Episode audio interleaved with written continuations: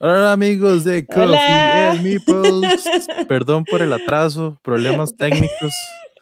Ta- Pero- Técnicos, tácticos, diría Juan cuando... Hoy, hoy sí es cierto que el internet, la compu, nada nos ha Ay, ayudado hoy, Rao.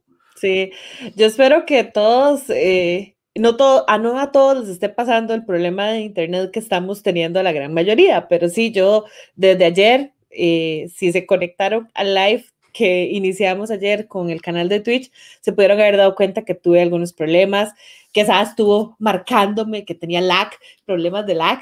No, pero ese era problema del lag del juego, que no jugaba. Eso era. Se queda pensando mucho la jugada, yo no sé. Pero bueno, Por cierto, salud ahí a los que están tomando café. sí, obvio, con mi tacita siempre a la par y lista para estos, especialmente ahora que ya, ya empezó el invierno, me llevan. Sí, ya con el invierno ahora sí es cierto que es tema serio. Y tema serio porque, ¿qué problema? Humedad, ambiente, juegos, cartón, No se llevan, no se llevan. Entonces no, sí, se, ahí, no se ahí- llevan para nada, sí, sí, terrible, pero eh, a mí no me ayuda tampoco porque una de mis perritas le tiene pavor a los truenos, entonces por dicha se logra meter como en un closet y ahí pasa un rato. A todos los que tienen animalitos y les da miedo los rayos, los considero mucho también. Entonces, ojalá que no, que no seamos, no sean muchos. Ahí está Daniel Aguilar conectado, buenísimo. Hola Daniel. Hola, hola a Daniel. Y bueno, y a todos los que nos están escuchando, ya sea ahorita en vivo, que estamos en vivo en YouTube, o por medio de las otras plataformas como Spotify y Anchor y iTunes y Google y bueno, y todas ya cuando esté el podcast arriba. Y Gracias por, por ayudar, por seguirnos y los comentarios y el apoyo y todo. Sí, exacto. Perfecto, perfecto. Y Sí. bueno, hoy, hoy tenemos un programa interesante, Ujú, bastante interesante, porque Sí, vamos a hablar sí como de los juegos educativos, eh, todo lo que trae, el, todo el educar de con eso. juegos. Ajá. Ajá, el educar con juegos. También, bueno, tenemos de invitado a Gustavo Godínez, el creador de Ujú. Icaroa, que eso Sí. lo vamos a ver ahorita. Pero Eso. antes de eso, tenemos noticias. Vos tenés, vos tenés unas que yo no pude ver del todo, pero yo creo que te tengo por ahí, no sé, creo que te tengo una, una Una noticia tarea. que... No, una noticia que puede ser sorpresa, o, Ay, no sé si sorpresa, pero sí creo que puede ser interesante para mucha gente. Entonces, mejor empezado vos, porque esa la acabo de ver y dije yo no le voy a decir, voy a esperar. Guau, ok, ok, no, no, está bien. está Es más, creo que hasta Tavo le va a gustar. Puede ser, puede ser. Pero bueno, de las noticias que teníamos para estos días, bueno, creo que esta semana realmente no salió como nada muy boom o algo No, muy O grande. sea, Han pasado Simon Electric hizo lo que siempre hace, digamos, y eso ya no es ni novedad, entonces ya para qué Ya, mencionarlo. sí, ya para qué, no, no, no es que tenga un, un Kickstarter ahorita corriendo con más de dos millones de dólares fundados. Qué ridículo por Un montón de gente ahí vaqueando. y- No me no, no, será. Y, y no, y también algo que sí me pareció interesante, que sí vi en las noticias, es que Rainer Inicia va a sacar un juego nuevo, Como hace todos los meses. como hace casi siempre. Ahorita les digo el nombre porque, porque se, así se me fue, pero fue que como que me impactó. Donde vi el, el- el anuncio de, del juego y todo, me impactó bastante. Y yo dije, ok, ¿qué es esto? Y es un juego, primero, de lo que he hablado mucho, y voy a volver a hablar, mecánica. Chan, Mecánica. chan. Deck Builder. Uh, la que más te gusta. Ajá, exacto. Te, te hemos, te hemos convertido de por sí. Otra, otra mecánica y parte de la temática del juego es un Tower Defense. O una defensa de muralla o de, o de- o de torre. Se llama The Siege of Rundar. Y se ve, la portada se ve increíble. The Siege, déjame. Of Rundar. Ah, no sé escribir hoy. ¿Será? Hola, hola Ángel, que, se, que nos conecta, Angelito, que se conecta. ¿Cómo se escribe el, el, el, el otro Sundar? ¿Qué? ¿Cómo? No, Rundar. Como Rina, o sea, Run, R-U-N-E, D-A-R. Ok, creo que todavía no está ni siquiera en Borgin Geek. Es que eso, eso fue un anuncio así, pero. No, todavía no hay nada en Borgin Geek. Ah, no, no, no, Eso, eso está así, anuncio rajado, rajado, rajado, que apenas bombas. Bombastic. Sí, y también un, un, anuncio, que eso sí fue un anuncio como de ayer en la noche que salió una cosa así, que de repente hay un Seven Wonders Mystery y dejémoslos en Mystery porque nadie sabe nada. Ah, bueno, yo sí vi eso, lo vi esta semana, alguien lo compartió que era como Mystery, ¿qué? ¿Qué, qué, qué más le van a sacar a Seven Wonders? O sea, una expansión, algo nuevo, o sea, no, no sé, no sé qué será, qué será lo que viene. Tampoco. Pero, pero, pero sí, es, es algo, Más de que acaban de hacerle cambio de imagen a todo el, el Seven Wonders, ¿verdad? Yo creo que sí. Ellos le hicieron un cambio de imagen y ese Mystery, no sé por qué tiene, me da la noción, parece casi como si fuera un Legacy o intentando tirar a un Legacy. Que sería. Mira, mírame, o sea, mírame ah, intrigada. Porque, ah, o sea, véame, véame la cosa, ¿verdad? Ya yo, por decir, tú soy en Wonders, pero desde que llegó It's a Wonderful World, digamos, pasó a segundo plano, tercero, cuarto, quinto y más, si acaso. Porque definitivamente las mecánicas de It's a Wonderful World, eh, o sea, sigue teniendo el draft y sigue siendo mucho más interesante a la hora de construir porque realmente le sacas provecho a las cartas que estás construyendo y no nada más en el momento de construcción de la ronda y como para sacar recursos, no, o sea, como que cada ronda que construyes más, más cosas logras hacer con esas cartas. Entonces, obviamente para mí pasó definitivamente Seven Wonders a segundo o tercer plano. Pero, obviamente, cada vez que escucho un nuevo juego que ya de por sí me gusta con la palabra legacy o campaña por ahí, mírame. como, como, como, que, como que le brinca uno así el párpado, así como, ah, ah, ah, ¿qué, qué, qué?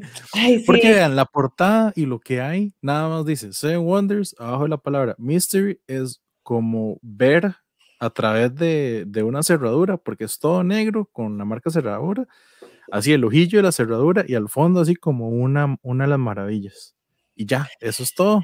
¿Sabes qué? Porque sí es cierto, yo acabo de recordar que vi esa foto. También sabes que me hace como pensar que tal, no sé cómo podría ser, pero también me dio como esa sensación de un tipo de escape room o de juego así como de que sea como rápido de, de resolver algo ¿verdad? o sea, que tenga como ese estilo, ¿verdad? Tal vez no tan legacy, pero tal vez como ese mini estilo ahí de... Sí. No sé, me dio impresión. Sería interesante. Hay, hay, que ver qué más sale, pero la verdad es que el de Inicia fue el que llamó completamente mi atención.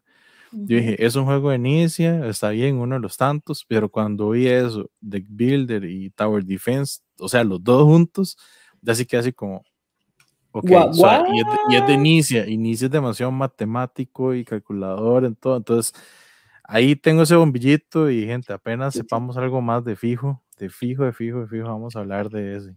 Ok. Pero después de la otra noticia, sí, di lo que iba a hablar, de Simon y su Marvel United, ahora X-Men United, y tiene esa estupidez que justo hoy, justo hoy ya salió el primer stretch goal, ¿verdad? Fue. Eh, no, el primer, la primera expansión. La primera expansión. Porque stretch goals ya llegan como 20. O sea, con 2 millones, ¿cómo no vas a bloquear nada? Yo, yo tengo que tener cuidado, acordarme que estamos en vivo y no puedo tomar cuando está a decir alguna yeguada. Porque... Sí, vas a vomitar todo. Porque si no, todo el micrófono va a terminar con café, ¿verdad? Exacto.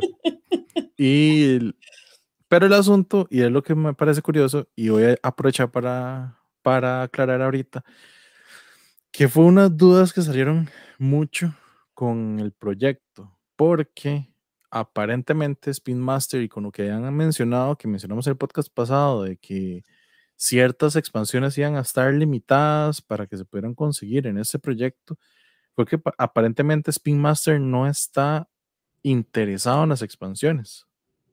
O sea, Spin Master dijo, ah, con el juego base es suficiente y vendo y, he vendido y va a vender. Porque Spin Master quiere vender eso en supermercados. ese es su market, o sea, es donde ellos quieren volverse locos, que la gente simplemente compre por montones, porque la gente que compra expansiones no es esa gente que compra en supermercados.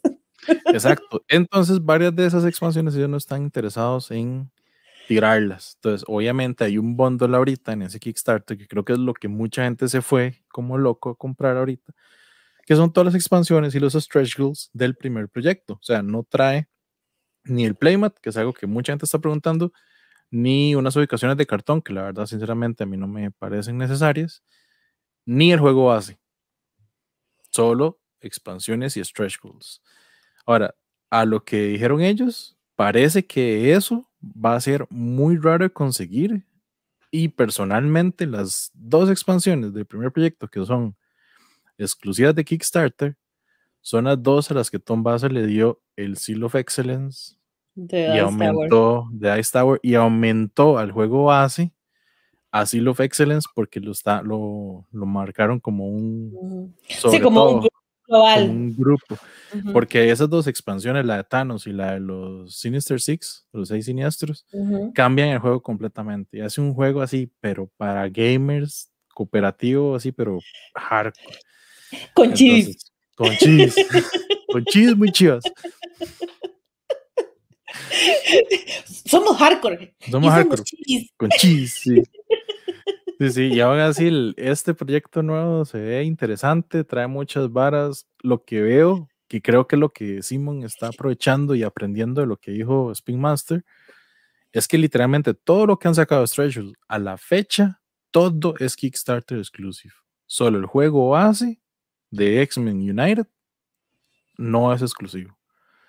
Todo lo demás es exclusivo. Así que estamos, creo que estamos enfrente de Cool Mini diciendo, ok, ustedes son los backers, ustedes van a hallar todas estas exclusivas, todo eso de ustedes. Spin Master, déjese el juego base, pues sí, ya nos dijeron que eso es lo que les interesa. Déjese eso. Y sea feliz y chao. Y sea feliz y chao. Venden lo que quieran vender. sí, sí. Ah, buenísimo. Voy a, antes de que sigamos y, te dé mi.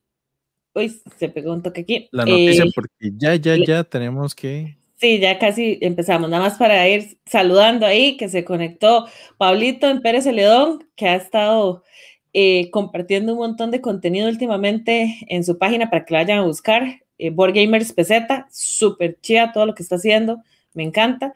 Se conectó Daniel, buenísimo Daniel. Juan, ahí dándonos.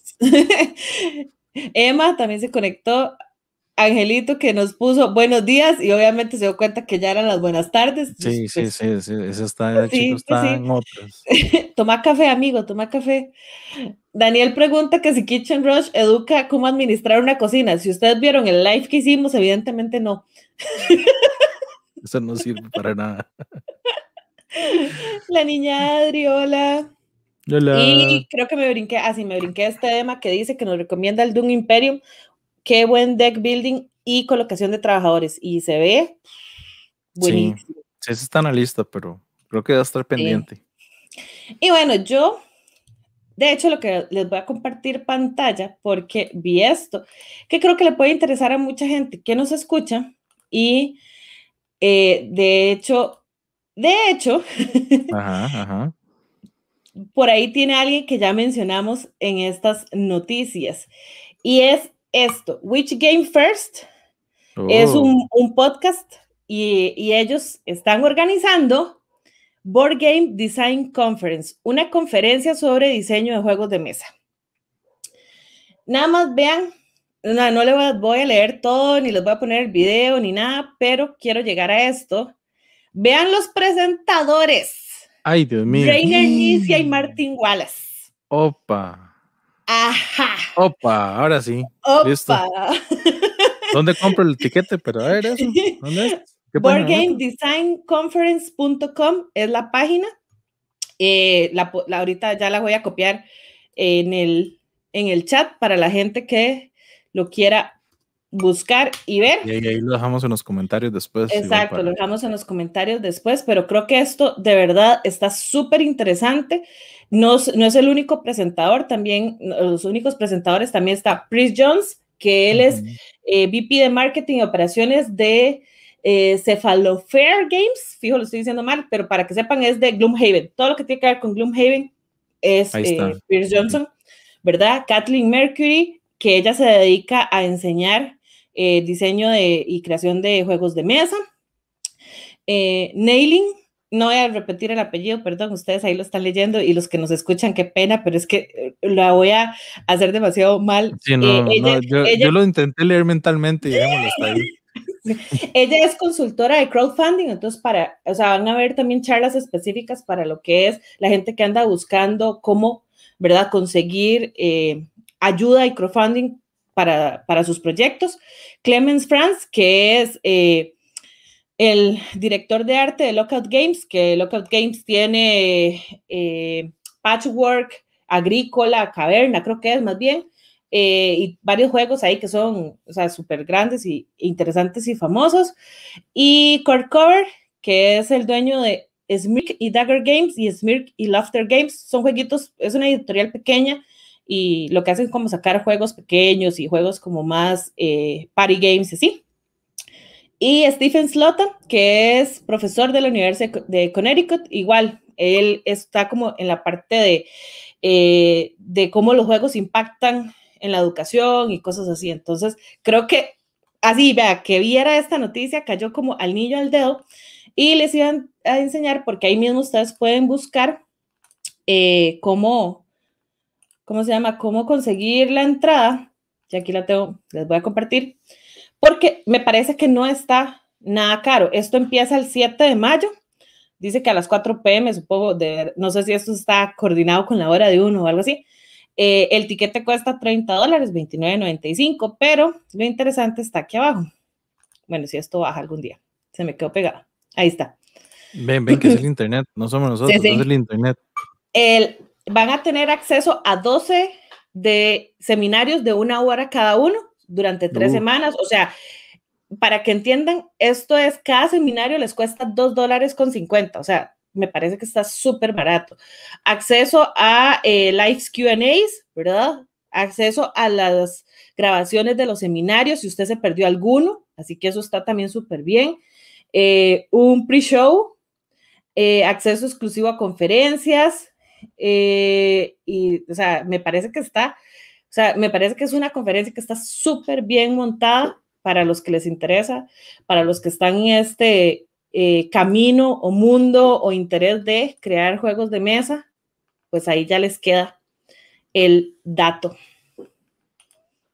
Y esa era la, la que me encontré que te tenía guardada de sorpresa. No, y está súper, súper, súper bien, porque, ok, gente, tal vez, bueno, yo no, yo no me he tirado, digamos, a diseñar ningún juego, ni he querido con un par de días que tengo ahí, pero no importa. Pero es algo muy interesante y si ustedes lo saben, a mí me gusta mucho ver esto de los diseñadores, qué ideas tienen, qué hay detrás y todo. Y obviamente también y escuchar de la travesía. Pero para eso estamos hoy aquí, para hablar de la travesía, de lo que es diseñar un juego, las ideas detrás de eso. Y para eso tenemos como invitado especial a Gustavo. Ahí está. Hola, Gustavo. ¿Cómo va todo? ¿Estás en mute? Yo creo que estás, estás en mute. No, ya, ya listo. Ahora sí. Ahora, sí? ahora sí. Bienvenido. Muchas gracias.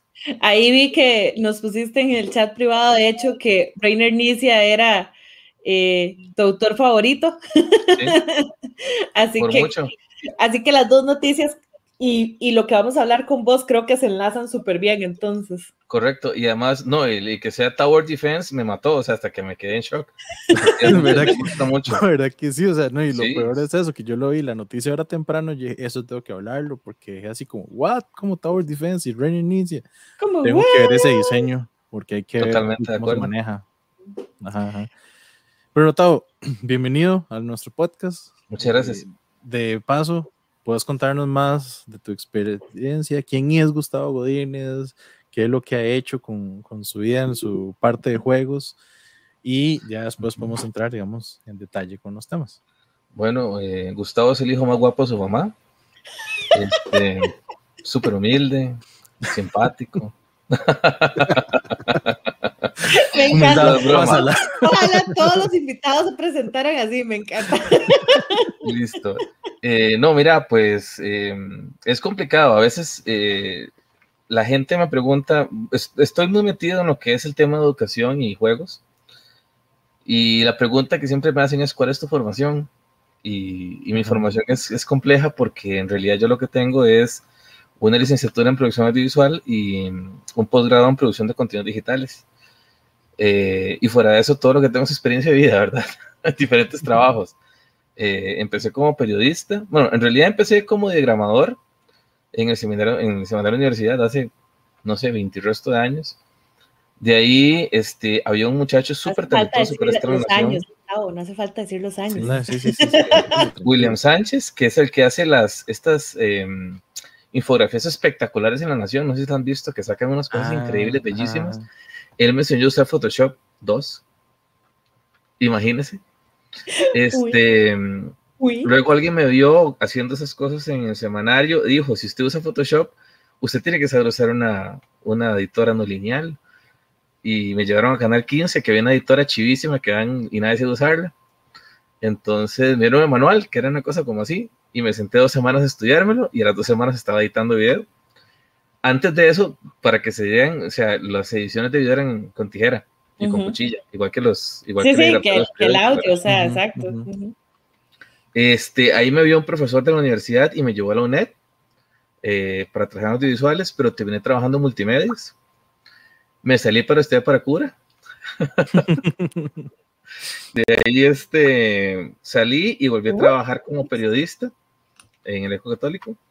De ahí salí para la UNED nuevamente, audiovisuales, esta vez sí a trabajar con redes sociales, a trabajar con eh, producción audiovisual, ese tipo de cosas. Y de ahí planteé un proyecto hace como tres años y medio, cuatro años, donde quería hacer juegos, eh, laboratorio de juegos, en la UNED, digamos, para que se, para probar, investigar, experimentar, digamos, en temas de educación. Eh, y fue maravilloso porque planteé el proyecto y como a la semana me dijeron, claro, y en el mes siguiente ya estaba trabajando en la Escuela de Educación, desde el Centro de Investigaciones de Educación, donde estoy actualmente. Eh, fundé el laboratorio lúdico que tenemos en la UNED. Eh, ya no lo coordino, pero sigo trabajando ahí. Este, y desde entonces me he convertido en, en, autor, investigador, digamos, de algunos juegos, sobre todo para estudiantes de la UNED, em, lector de tesis, temas de, de, gamificación. Y último que hice fue pues, publicar el libro este de Caroa, que es un libro juego didáctico. Ese es como mi... Tu background así en... Sí, exactamente. Es, por eso yo que es complejo en realidad. Eh, cuando me preguntan qué hacen para trabajar en eso, qué tienen que estudiar, le digo yo, es que en realidad no se trata de qué tienes que estudiar, es un tema más de pasión y, y que la suerte confluye en algunas cosas, ¿verdad? Y, sale. Totalmente de acuerdo, porque eh, en, tenemos algunas cosas en común, porque yo igual estudié, o sea, soy bachiller en periodismo, licenciada en producción eh, de medios y pues realmente ya lo que me dedico es a la, a la postproducción, o sea, productora de postproducción más que todo. y, y mírame acá, ¿verdad? O sea, de pronto la pasión de los juegos de mesa lo termina uno ah, llevando a hacer otras, otras cosas, ¿verdad? Eh, ahora que estabas mencionando, porque yo no, no tengo tanto, digamos, en este, en este mundo, pero cuando mencionas las actividades que se hacen en, en la UNED, vos estuviste relacionado, digamos, con todo esto de que a veces ustedes estuvieron haciendo actividades como tal, ¿verdad? Como días de juegos y cosas así. Sí, eh, lo que hicimos era la feria de juegos educativos. Eh, fue una idea en el sentido, bueno, pasan varias cosas. Em, cuando hacen estos memes sobre las protestas en universidades públicas, ¿verdad? Es como que, bueno, ponen a los del UCR con sus chancletas y ponen a los de eh, la UNA, digamos, con, con, temas de inclusión y demás y ponen a los de los net como detrás de una computadora, ahora en, en, trabajando en cualquier parte con un chiquito en brazos y sí, la protesta, ¿verdad? Eh, los net no tiene vida estudiantil, es, es prácticamente nula. Eh, nuestros estudiantes, la gran mayoría, son personas adultas que ya tienen responsabilidades adquiridas, digamos, en una familia, que trabajan, que estudian cuando pueden, porque esa es la dinámica de net, ¿verdad? este, dejarte estudiar cuando vos tenés el chance tu ritmo y, demás. O sea, no hay, no hay tiempo para no estudiantil. Además, no hay un lugar. La UNED no tiene aulas, tiene, no sé, en sede central puede haber tal vez seis aulas y en las sedes regionales podrá haber, no sé, 8, 12 aulas como en la Palmares y, somos, son 45 mil estudiantes lo que tenemos en la UNED en este momento. 45 mil, somos la, universidad con más estudiantes y con menos presupuesto, eh, porque todo es virtual. Entonces dijimos, bueno, digamos, a ustedes no les afectó tanto este cambio en la virtualidad, en realidad, porque ya eh, nos adaptamos en cuestión de dos meses. Lo, lo poquito que no se hacía virtual, se tuvo que utilizar la fuerza, que eran básicamente exámenes eh, y algunos laboratorios. Eh, son muy poquitas cosas que son presenciales por un tema, digamos, de estricta necesidad. Sí. Y entonces queríamos dotar a los estudiantes de, de, de algo que le diera, digamos, vida estudiantil. Entonces el proyecto como tal de laboratorio lúdico eh, no solo era, digamos, experimentar con los juegos, sino que era también crearlos a partir de las necesidades que tenemos estudiantes eh, en carreras específicas, digamos, de alta dificultad, poder ir gamificando, sino también ofrecer espacios, por ejemplo, para trabajos de graduación, este, espacios donde hubiera vida universitaria, vida estudiantil, porque de no hay. Es, es, complejo, ¿verdad? Y ofrecer también temas de capacitación, ya sea para docentes, así como también para estudiantes que estén interesados en el tema. Entonces, eh, una de las, de las, ideas fue, bueno, ya que no había Playcon y, y, tenía una muy buena relación con los, con los amigos de Playcon, eh, en particular pues con César, que era el, el, encargado de, de, los voluntarios, le dije, bueno, ¿qué les parece si les ofrecemos el, el Paraninfalonet, que es un área relativamente grande, digamos unos, qué sé yo, 600, 800 metros cuadrados, eh, y hagamos un mini playcon, pero enfocado a juegos educativos. O sea, no llevemos nada de pronto que sea violento y más, porque vos, sabés, es una universidad pública, ¿verdad? Sí, y, y, dijeron, claro, y fue un éxito. La primera vez tuvimos en dos días como mil personas, una cosa así. Que claro, para los chicos de Playcon no era nada, porque estaban acostumbrados a manejar cantidades enormes, pero en temas UNED, sea, tener 500, 500 personas en un día es como, bueno, es eso Woodstock, ¿verdad? Es una cosa impresionante. Eh, repetimos el segundo año con muchísimo éxito también. Este, ya el tercer año fue un poco más complicado, hubo algunos cambios, digamos, a nivel administrativo y no se pudo coordinar de la manera que se venía haciendo, fue diferente. Eh, hubo participación, pero fue bastante inferior. Y ya luego con la pandemia, pues no hemos podido retomar ese rumbo, ¿verdad? Eh, pero en realidad sí, eso venía también de parte del laboratorio lúdico. Buenísimo. Y ahora bien, voy a poner esto para que entremos en tema. Ahí está. Icaroa. ¿Qué es Icaroa? Bueno, Icaroa es un libro juego didáctico. Em, en la jerga, digamos, de, educación, eh, lo didáctico viene a ser una herramienta que se utiliza para un objetivo. Eh, y la idea de este libro surgió eh, gracias a un, un, proceso que llevo también. Yo soy asesor educativo del Colegio Monterrey, aquí en, en Montes de Oca. Eh, lo era también con sede Don Bosco, pero con sede Don Bosco ha sido un poco más difícil por, por el tema de la pandemia, la lejanía y demás. Este, pero bueno, en, en Monterrey teníamos lo que se llamaban los Ludo, que es un, club de juegos de mesa. tenía chiquillos de tercer ciclo y de segundo ciclo de educación primaria, eh, que son, digamos, chiquillos de cuarto, quinto y sexto, séptimo, octavo y noveno. Eh, y, digamos, teníamos 45 minutos, 50 minutos a, la semana para jugar juegos de mesa. Imagínate, es como el, como el cielo, ¿verdad? el, el, club era súper exitosísimo, digamos, este, llegamos a tener 30 chiquillos, digamos, jugando al mismo tiempo. Ay, qué y fue lindísimo. y para ese tiempo, eh, ¿Me escuchan bien, sí? Sí, sí, claro, claro, claro. Y, y, para ese tiempo eh, yo venía con la idea de desarrollar un jueguito de aventura, pero algo muy sencillito. De hecho, por ahí tengo los, los primeros prototipos. Eh, más creo que lo tengo a mano. Si más un segundo te los muestro. Dale, dale.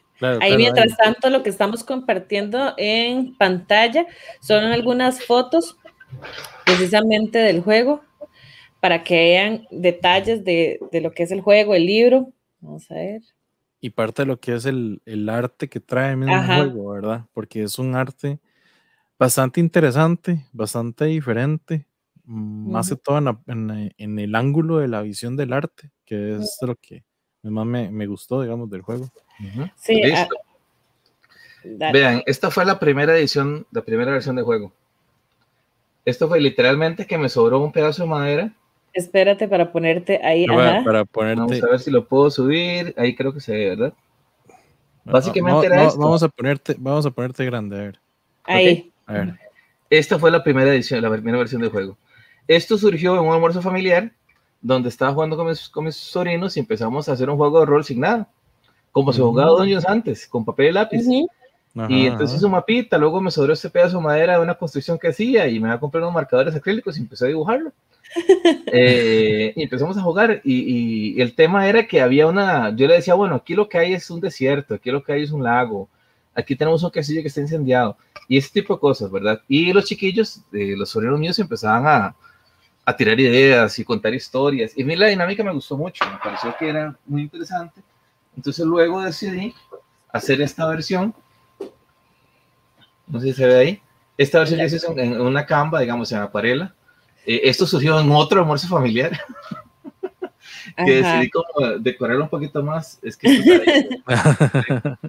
eh, decidí decorarlo un poquito más y, ya la historia le, le escribí algunas descripciones, digamos, de cómo era el, de cómo era, de qué había en cada región y demás. Y con este mapa fue como el que empecé a llevar al, al Colegio Monterrey. Y hicimos una campaña con los chiquillos de séptimo, octavo y noveno, jugamos como seis semanas seguidas y los güeyes están como locos. Eso en la esquina son los eh, dados, perdón, Tao. Eso en la esquina es como, en la esquina son los como los dados, las caras de los dados, ¿o no? No, eso es un ah, sistema que inventé para contar. Eh, oh. Sí, sí, pero es súper. Es que sí, como no veía todo y de pronto parecía de que. De hecho, por un momento que lo vi, creí que era braille. no, básicamente las rayas son 5 y los puntos son puntos. Entonces, 1, 2, 3, 4 y 5. Ah. Y luego cambio de lado los puntos para indicar que se suman y no se restan. Los chiquillos tienen que adivinar qué era eso también. O sea, porque todo era parte de, de, de eso. Me encantó porque los niños, digamos, los chiquillos apuntaban en sus cuadernos de, de clase dónde habían quedado, qué llevaban, qué tenían, y, y, fue lindísimo. Y cuando terminamos la campaña, ellos me decían que si yo no vendía juego. y yo les decía, y no, es que esto lo hice como para ustedes, como para que juguemos aquí en, en, en, los talleres y demás. Y dije yo, bueno, ¿y por qué no podría eventualmente editarlo, verdad? Entonces empecé a depurar un poquito la, la historia. Eh, meterle alguna mecánica y extra de, con el dadito, digamos, para hacer eh, cosas difíciles, porque a veces ellos, eh, algunas de las reglas que surgen, surgen porque cuando jugábamos me daba cuenta que ellos se dejaban llevar, por ejemplo, con objetos superpoderosos. Nunca faltaba un Goku, nunca faltaba Superman, o si no, eh, me pasó con un sobrino mío que se, primero se encontró un Pegaso, luego ah, resulta que además era un Pegaso unicornio, luego resulta que era ingeniero en otro momento resulta que el mismo Pegaso ingeniero era políglota, hablaba varios idiomas. Y en otro momento nos dimos cuenta que eran antibalas. Y entonces me di cuenta que, bueno, la gente tiende a encariñarse con ese tipo de, de encuentros, de personajes y demás. Entonces hizo la regla, por ejemplo, de que, bueno, si usted lo usa, el objeto se gasta. ¿Por qué? Para que tengan que seguir inventando, que no se aferren a algo, sino que, que sigan inventando. Y lo otro es que no queríamos objetos superpoderosos porque hacían el juego muy fácil y muy rápido. Y no era la idea. La idea es que usted tuviera un problema y buscara la forma de resolverlo de una forma creativa. ¿Ves? Entonces, eh, y todas las reglas fueron surgiendo así, incluso la del snoo snoo, que a la gente le hace mucha gracia, porque cuando jugamos solo adultos, eh, siempre, siempre, siempre terminan con temas sexuales. Entonces hubo que incluir esa regla específicamente porque la gente se le olvidaba que había chiquillos jugando, ¿verdad? Eh, y, ese era un problema. Entonces, bueno, ahí está. Si no hay niños, óbviala. O sea, jueguen como quieran. El público meta son chicos de, de, cuarto, quinto, sexto, séptimo, octavo, noveno. Fuera de allí, lo que usted quiere hacer con el juego, pues adelante, pero, pero sepan que si están, por favor, respete el, el, ambiente libre de, de, de ¿verdad? No, súper bien. Ahora que, que mencionas, digamos, como todo esto, ¿vos tenés algún background, digamos, en, en tu vasta eh, experiencia jugando juegos de mesa, también juegos de rol. ¿Es algo que también te gusta, te ha, te ha gustado o no? Sí, me encanta. Lo que pasa es que nunca tuve una experiencia hasta viejo, digamos, de, de un Dungeon Master este, profesional. Actualmente lo tenemos eh, a, a, Jorge Fonseca, nuestro querido Lord Sot, al rato lo conocen. sí, este, con quien sí, incluso hacemos partidas en línea. Yo tengo un grupo de amigos muy cercanos que se llaman los Demogorgones ñoños, este, quienes hacemos el testeo y compartimos cosas y a veces hacemos partidas de rol en línea. Ahí incluye a mi hermano y mi sobrino, porque son muy súper cercanos a mí también. Entonces, este, el, grupito es muy cerrado, pero eh, es como el que, el que más jugamos juegos de rol. En todo caso, como puedes ver atrás, la colección es amplia y, realmente tengo de todo. No, sí, se, se nota, se nota. Y voy a poner de nuevo nada más un poquito el video. Yo sí, soy fiel testigo de esa colección. sí la has ido a probar. Y desde la última vez que viniste como 400 más. Oh, sí, sí, fijo, fijo, porque la última vez que había ido, y fue antes de pandemia. Uf. Yo sí. Qué, horror que ya uno habla antes y quién sabe cuándo va a decir uno después de, ¿verdad? Pero todavía es antes de. todavía es antes de. Nada más antes de poner el video, porque obviamente eh, ahorita estamos eh, en vivo, pero el podcast pues lo va a poder ver o escuchar gente después. Entonces, para lo que, los que solo están escuchando, eh, hablarles un poquito de que Icaroa, ¿verdad? Lo que Octavo nos ha enseñado hasta el momento es que hizo un dibujo, un primer mapa, él a mano, sobre una madera, un pedazo de madera, ¿verdad? y eso. Lindísimo. Y está muy lindo. Y que luego quisiste, pues, hacerle el upgrade, ¿verdad? Con un segundo mapa. Y todo esto ha llevado a lo que tenemos hoy, y ojalá eh, a la gente lo, pueda ir a buscar.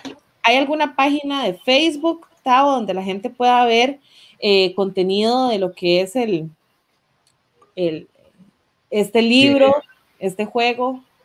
Sí, bueno, la página mía, yo en realidad, te soy franco, eh, al principio empecé muy emocionado compartiendo contenido y demás. lamentablemente las últimas dos o tres semanas la cantidad de trabajo ha sido abrumador y no he podido como seguir dando mantenimiento. Nos eh, pasa pero Sí, eso es llama, entendible. En Facebook es Icaroa Librojuego Didáctico. Así le llegan directo. Lo vamos a este, poner en, en, los comentarios y en la descripción del video está en la descripción del video, sí está. Ah, bueno, de una vez. Ah, magnífico. Y estoy tratando de hacer la entrada en la BGG, pero es absurda la cantidad de requisitos que me están solicitando para inscribir un juego. Entonces, eh, en algún momento estará, cuando pueda. Buenísimo. Eh, el juego, ¿qué ocupa uno saber para jugar? Nada. Tal vez. Absolutamente nada. Este, Yo diría, yo diría que lo que ocupa saber tal vez es imaginar o saber cómo, cómo expresarse en la imaginación.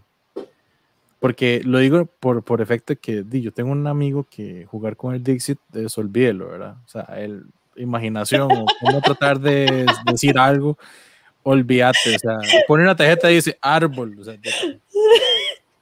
bueno, te, espero que no sea Roberto, porque Roberto siempre sale en el podcast. No, no, no. Eso, y Roberto, no me, Roberto no me suena. No, Roberto tiene mucha imaginación. Te voy a contar una cosa. Eh, uno de las eh, que he hecho últimamente es darle uso al millón de cartas de Magic que tenía guardadas.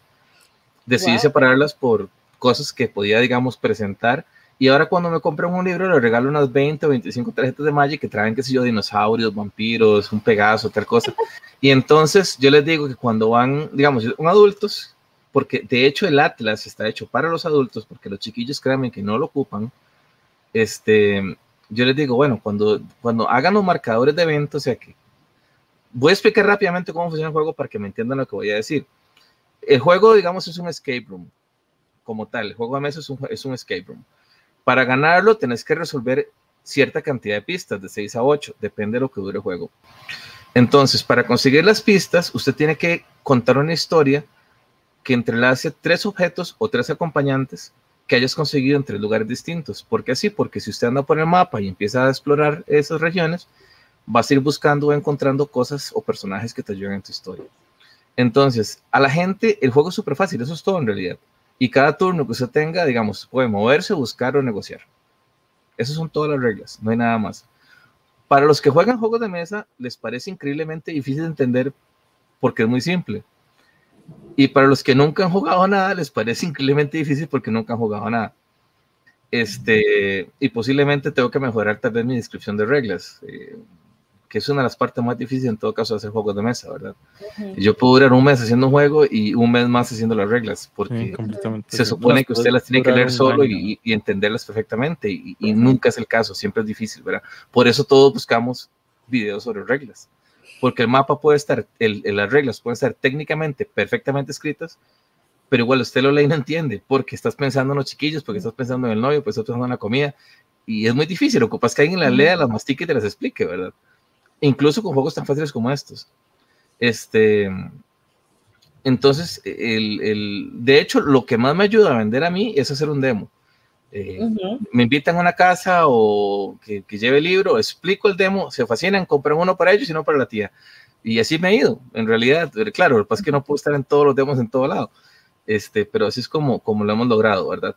Este, entonces les decía que el tema del Atlas es para los viejos. Eh, realmente eh, el, el, tema de las cartas de Magic que estoy usando ahora, por ejemplo, es porque el, el, libro te dice que al principio del juego vas a establecer puntos en el mapa donde hay eventos. Esos eventos, cuando los resuelves, te dan una pista.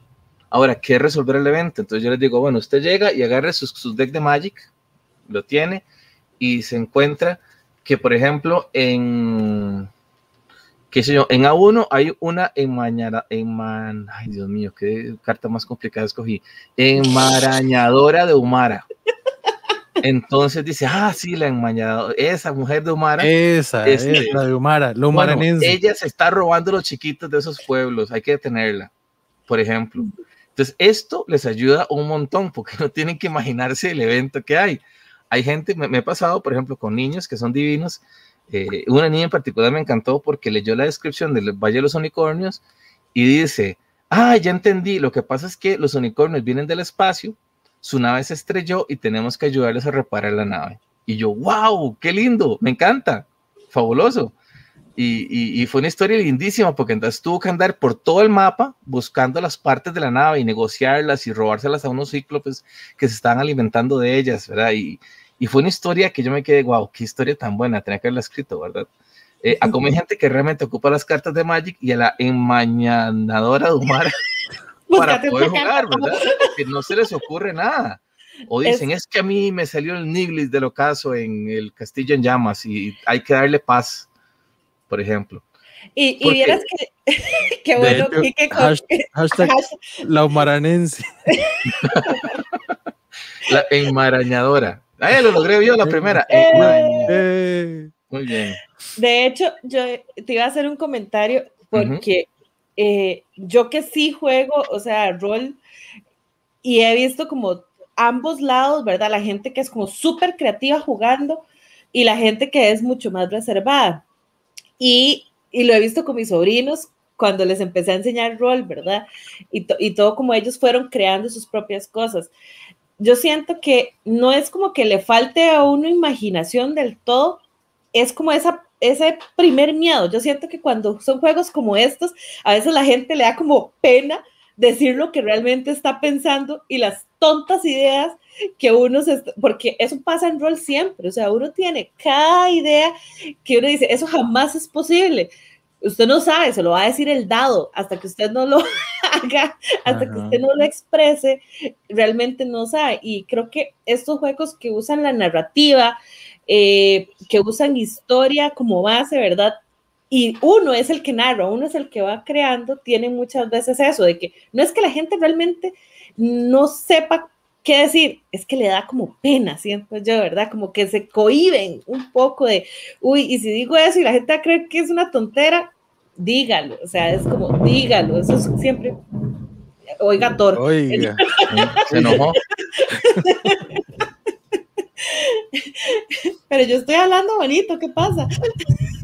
No, pero hasta, hasta aquí. Va, va, así, así, así, ya ahorita llega. Ahorita llega donde estaba, ya va para abajo.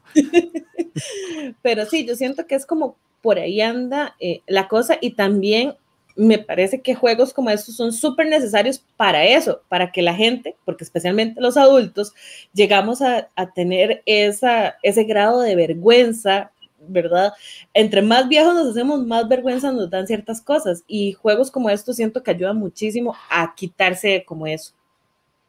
Sí, pasa también, digamos, que ayer me pasó, antier creo que fue, que llegó una muchacha que tiene al hijo en el hospital de niños. Eh, el niño tiene un, principio de Asper y, y él ocupa un trasplante de médula. Entonces es como que está, de imagínate el, nivel de, encierro que tienen que tener para, para la operación. Sí, claro. Y entonces me decía que, que, se lo quería regalar para que pudiera jugar en el hospital, eh, más que él, digamos, eh, tiene una imaginación bárbara y demás. Y, me hizo mucha gracia porque lo compró, digamos, se lo llevó, eh, la amiga se lo llevó a la mamá y luego me llamó porque era juego para ella, cuando lo oyó.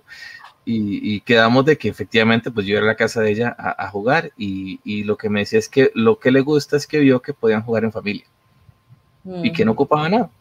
En realidad, el juego cuando yo lo entrego, lo entrego con un marcador eh, para que usted dibuje las cosas que se encuentran, o las puede escribir si quiere, cualquiera de las dos cosas, y un dado. Y vos me preguntabas, ¿qué ocupas? Nada, lee, saber leer, alguien que sepa leer y que, y que lleve la historia si se puede.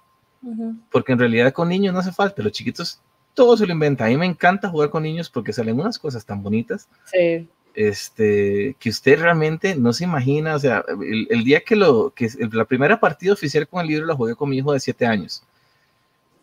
Y él es un chiquillo, bueno, adicto a la tecnología, como la mayoría de los nuestros ahora, pero lo estuve jugando dos horas y media. Y yo paré, yo paré porque yo estaba cansado. Y él se quedó llorando porque un perrito se había quedado perdido y no pudo rescatarlo. No. Oh. Y, o sea, yo ese día, un cliffhanger aparte. Yo ese día dije, Dios mío, esto va a funcionar. Eh, esto va a funcionar. O sea, si lo tuve dos horas y media jugando a él, esto va a funcionar. O sea, no hay forma que no funcione. Eh, lo malo es que tal vez no he podido, mm, ¿cómo decirlo? Digamos, llevarlo a, a, que sea lo suficientemente claro. Tal vez necesito ayuda en ese sentido, ¿verdad? Para que las explicaciones de pueda llevarlas por un medio distinto. O sea, eh, ahorita lo que he vendido son como 60 copias en realidad, no es tanto. Bueno, para mí es un montón, en realidad. Creo que sí, este cuando uno empieza, pues eh, vos estás en una aventura, ¿verdad? O sea, Totalmente. claro ya pasaste la aventura de diseñar y ahora estás en la aventura de, ok, que lo tenga la gente, ¿verdad? y que la gente lo conozca, que, la gente lo conozca. y eso, y eso siempre es súper, súper difícil. Digamos, eh, nosotros hemos visto documentales, ¿verdad? que y yo nos hemos puesto a ver documentales sobre creación de, de, juegos de mesa, de diseño y demás, y precisamente esas son como de las cosas que la gente siempre más preocupación tiene, ¿verdad? Porque la idea está aquí, la, la plasmas y ahora sí, que todo el mundo lo conozca, que la gente lo pueda jugar, es como la parte más difícil de todo.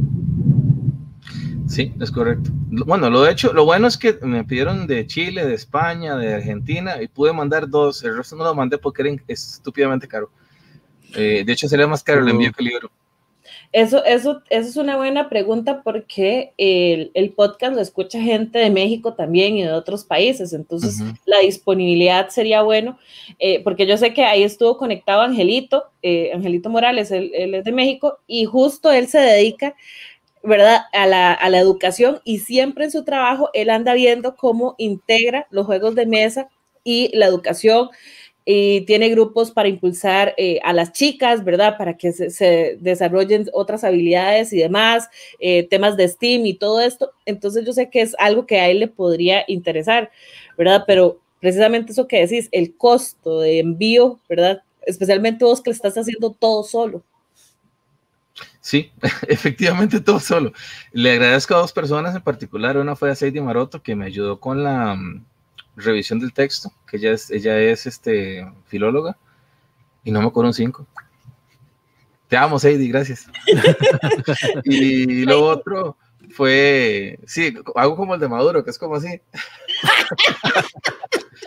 y la otra persona fue José Miguel González, él es un cineasta súper reconocido aquí en Costa Rica, eh, que trabaja con agencias internacionales, que fue el que hizo esas fotos que vos estás pasando ahí. Eh, lo molesté como un mes, no me acuerdo un cinco. José, Miguel, un machillo que le dicen gringo, ¿no? ¿No es eso? Ajá, es correcto. Eh, Costa Rica es un compañero, es de, Grecia, lo conozco. Era ah, compañero de mi hermano. imagínate, imagínate. Este, sí, José Miguel, después de joderlo como un mes, me hizo el favor y me tomó las fotos, según eso, o sea, amontó el estudio para tomar las fotos y le agradezco el alma porque es con lo que he estado haciendo, digamos, la divulgación. Y todo lo demás me ha tocado solo. Efectivamente, desde los videos, la diagramación, las ilustraciones, eh, de todo.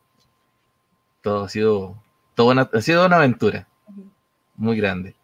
Y entonces, ¿qué países ahorita vos que pudiste revisar sí podés enviar, digamos, para la gente que estuviera Eh, interesada? bueno, he enviado a España, he enviado a Argentina y he enviado a Chile. Y te puedo decir, digamos, en juego ronda son 27 mil colones. Vamos a ver cuántos en dólares. Sí, como andamos fluctuando con el dólar, ¿verdad? Sí. Son como 45 dólares, creo.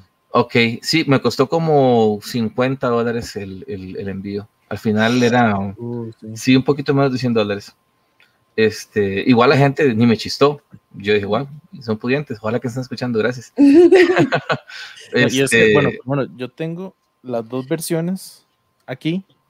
Sí, porque hay dos presentaciones, eso es, Es eso es, correcto. es importante también que la gente lo sepa. sí, Igual, para sobre- la gente que no se escucha solamente, eh, Tavo, Sí. me ayudas un toque con la descripción, pero voy a mostrarlas. Esta es la Ok. edición de, como decir, más accesible, la de menor costo. sí, Ujú. Por Esa está pensada sobre todo para escuelas, eh, que digamos, más que escuelas docentes, que ha sido como el mayor grupo que me ha adquirido, digamos, juegos. Eh, yo, de los 60 que he vendido, han sido como 12 familia y el resto casi que prácticamente todos docentes y algunos unos 10 a, a personas, digamos, del, del gremio. Eh, y eso está así porque, bueno, primero mi hijo estuvo en una escuela pública eh, antes de la pandemia. Y yo me daba cuenta, digamos, de las necesidades que pasaban algunos chiquillos, eh, de, de algunas docentes de, de preescolar y así, para tener materiales interesantes. Este, y obviamente nunca hay plata para esas cosas. Y las juntas de educación tampoco invierten en esas cosas. Ellos invierten en mobiliario, en computadoras, Sí. pero ¿juegos de mesa? No. Jamás, Eh, porque eso es, eso, es, eso es juego, eso no es educación. Exactamente. Luego surgió la oportunidad con el Colegio Monterrey, como te decía, que a mí me encanta el Colegio Monterrey por muchos motivos, eh, pero principalmente tiene un estilo propio de, de enseñanza. Ellos eh, han desarrollado con sus 60 años de trabajar un estilo, una metodología propia, eh, y además creen profundamente en lo que estoy haciendo, y eso a mí, bueno, me mató desde el principio. Eh, luego, pues llegamos a un convenio, ahora mi hijo está ahí estudiando. Eh, y a mí, digamos, me siento súper feliz y realizado y agradecido con la oportunidad de trabajar con ellos. Este, y entonces lo, lo que pensé fue justamente eso, o sea, ocupamos de que este material lo pueda tener la mayor cantidad de gente posible, ojalá en escuelas, Eh, porque se puede usar en, en grupos de cuatro, cinco, seis chiquillos, se puede trabajar tantas cosas, se puede trabajar, por ejemplo, lectoescritura, se puede trabajar em, temas, por ejemplo, de comprensión de lectura, puedes trabajar manejo de recursos, puedes trabajar este pensamiento futuro, planeamiento estratégico, en, en edades que, que se lo entienden hasta que lo juegan, porque usted de pronto lo explica y no lo van a entender, pero cuando lo juegan y lo practican, y una vez que no han jugado lo practicado, usted les explica que es, va directo a la cabeza, ¡fum! como un, ah, mira, eureka, esto es así, Sí, y es sí. lindísimo. Entonces, esa versión está pensado justamente para docentes. Tiene la, tiene la ventaja de que no se desarma. Ujú. Digo ventaja en ese sentido porque usted en una escuela con un montón de niños no quiere que nada se desarme. Ajá, eso es cierto. Todo debe quedarse como está. Exactamente. Entonces Lo se mantiene en orden y usted lo guarda, lo usa y se acabó. Sí. La Eh, otra versión, ajá, Perdón, nada más, ah, esta versión, tanto como la otra, todas las páginas son, eh, se les puede escribir con, con marcador, como decís vos, ¿verdad? Para hacer anotaciones, dibujos, etcétera. eh, no. No. Eh, estas páginas, las digamos, las del Atlas y demás, no se pueden desarmar, pero si las rayas se quedan rayadas. Eh, Ah, el ok. problema es un tema Eso- de costos. y Yo te voy a explicar Ajá. qué pasa con eso. Lo que se puede rayar es el mapa grande Ajá. y se pueden rayar los tableros personales. Ya se los muestro, hecho. Ah, está ok. el mapa grande. Este que está acá. Es Sí. que eso está laminado en un PVC Este que te permite hacer rayar. Yo quería laminar todas las páginas. Espérate, que El- estaba para ponerte entero. Ajá. Para que vean ya el Ajá. mapa final, no, el ma- no es un mapa de madera pintado bonito, sí. obvio, pero sí, es un mapa bonito, ya más ubicado con los nombres de los sitios, De hecho, para, de la página, la marca de las pistas que está aquí, las rondas para los jugadores. de hecho, para los que Mm. jugamos rol o para los que escuchan, si han visto a la gente que juega rol, eh, creo que en mesa queda como eso, como, o sea, como un mapa de rol grande, ¿verdad? Que uno puede, eh, por lo menos se ubica espacialmente más fácil, ¿verdad? Ajá. Sí, sí es, es, un mapa, realmente es el mundo o las... El universo yo, de, yo, lo veo así, el universo, pero yo veo como las islas de Caroa. Uh -huh. Sí. Porque, ajá. Porque todo está rodeado de agua. Eh, sí, bueno, Yo me para imagino, sincero, eh, yo sí pensé en algún momento, digamos, mi juego favorito de todos los tiempos se llama Runebound. Estoy seguro que ustedes lo conocen. Ujú, Yo sí. Yo de Runebound tengo todo, hasta el Midnight. Este, porque ya me encanta, me encanta el sistema, me encanta todo. Este, de Martin Wallace era casi que su único juego de aventura. De hecho, Fantasy Flight se basó en ese juego para hacer su universo de Terranaut, ¿verdad? Y, y yo siempre quise hacer algo parecido a lo que hizo Martin Wallace con ese juego. Y yo de una vez pensé, bueno, si esto funciona, si esto va a pegar, yo quiero poder hacer expansiones. Quiero agregar otras zonas. eh, quiero agregar, por ejemplo, eh, con esto de Magic me he dado cuenta que, por ejemplo, uno podría hacer un deck de eventos. Y que usted dice, si no quiere pensar en nada, bueno, saca el deck de eventos y resuélvalos.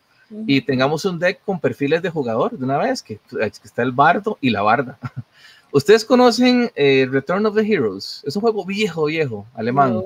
Nunca lo han No, visto. Pero no, otra vez. ese no.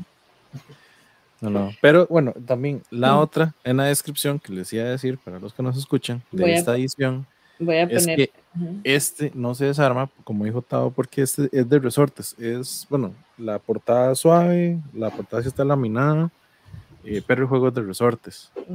Ahí Tavo nos está mostrando el juego. Vamos a. Esto es un Eh. viejo. Bastante viejo es este. Creo que es del 2000 ya. O menos todavía. Tiene el peor arte de aventura que yo he visto en mi vida. Y se lo voy a mostrar simplemente. Bueno, esta bárbara es espantosa, digamos. Vean No ese se parece ni a Bárbara Blade, digamos. Vean ese enano, qué horroroso. Pero el peor de todos es el ogro.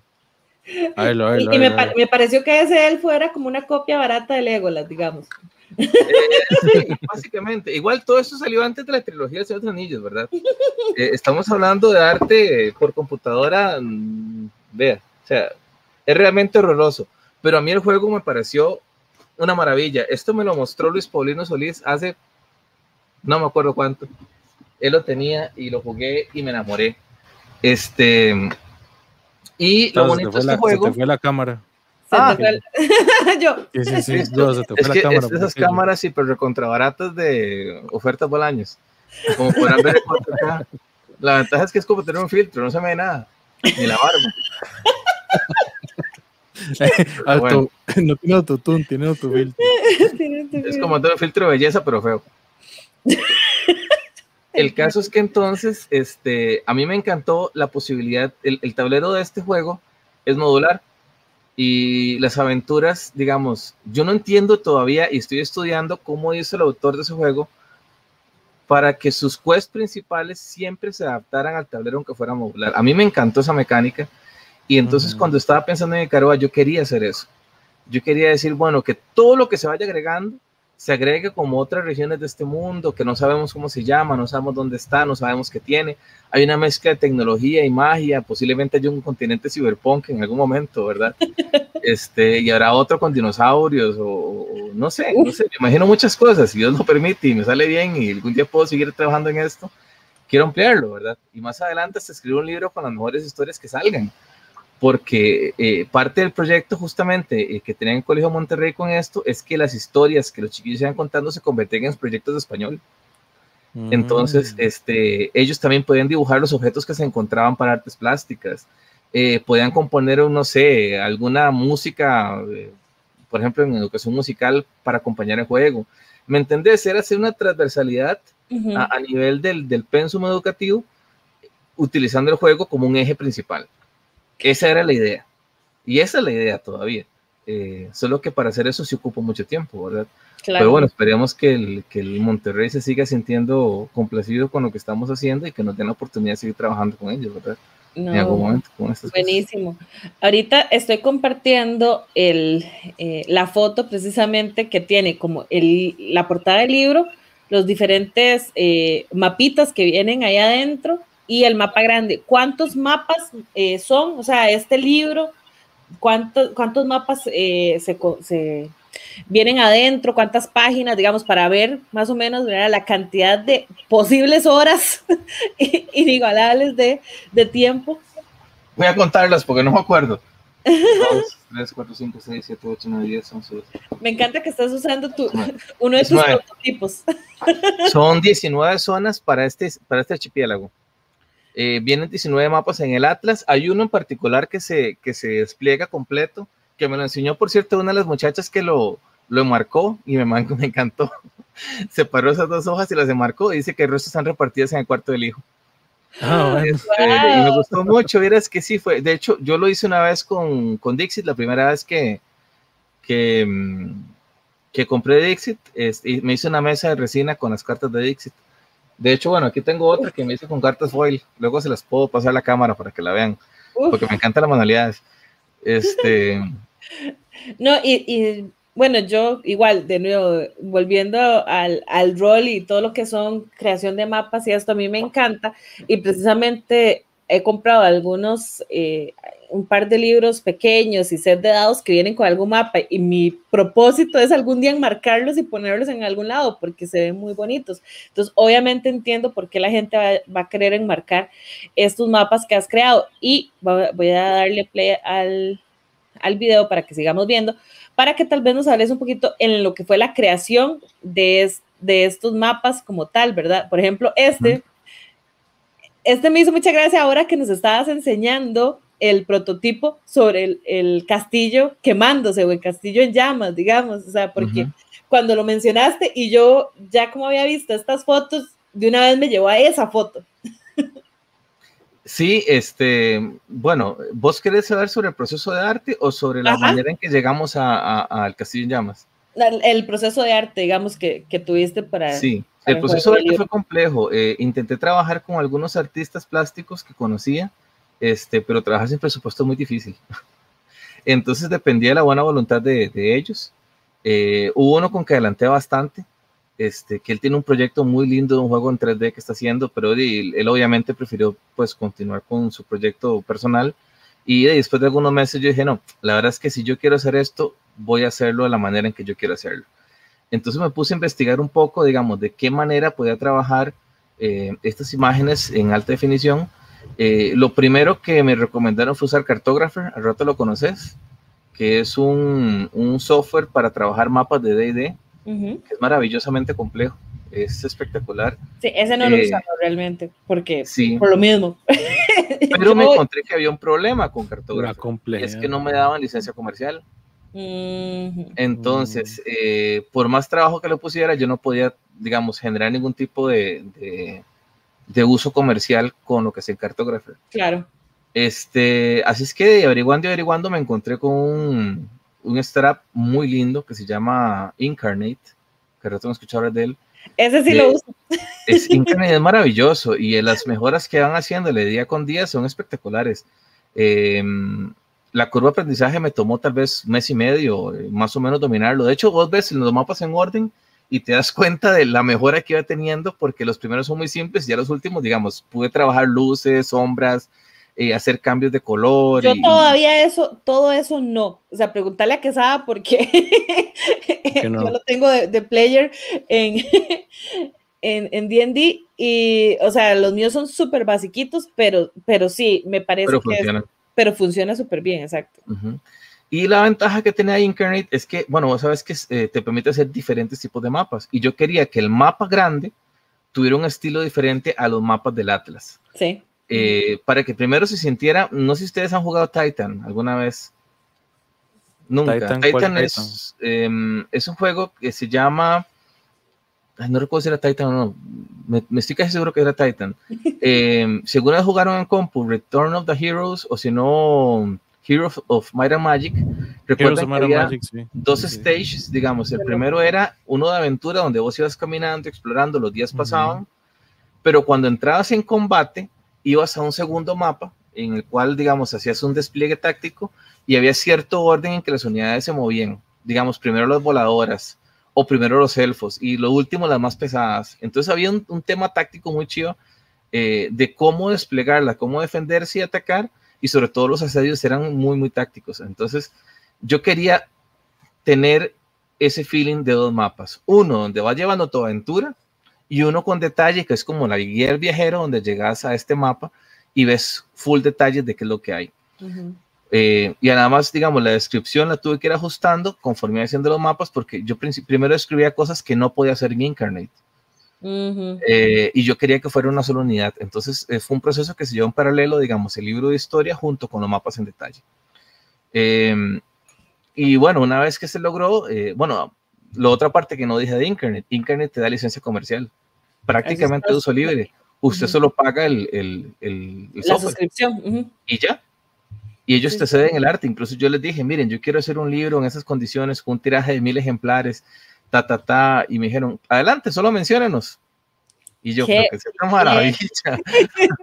y pagué como 30 dólares al año, o sea, fue una ridiculez. Yo, yo igual, como te digo, porque hago.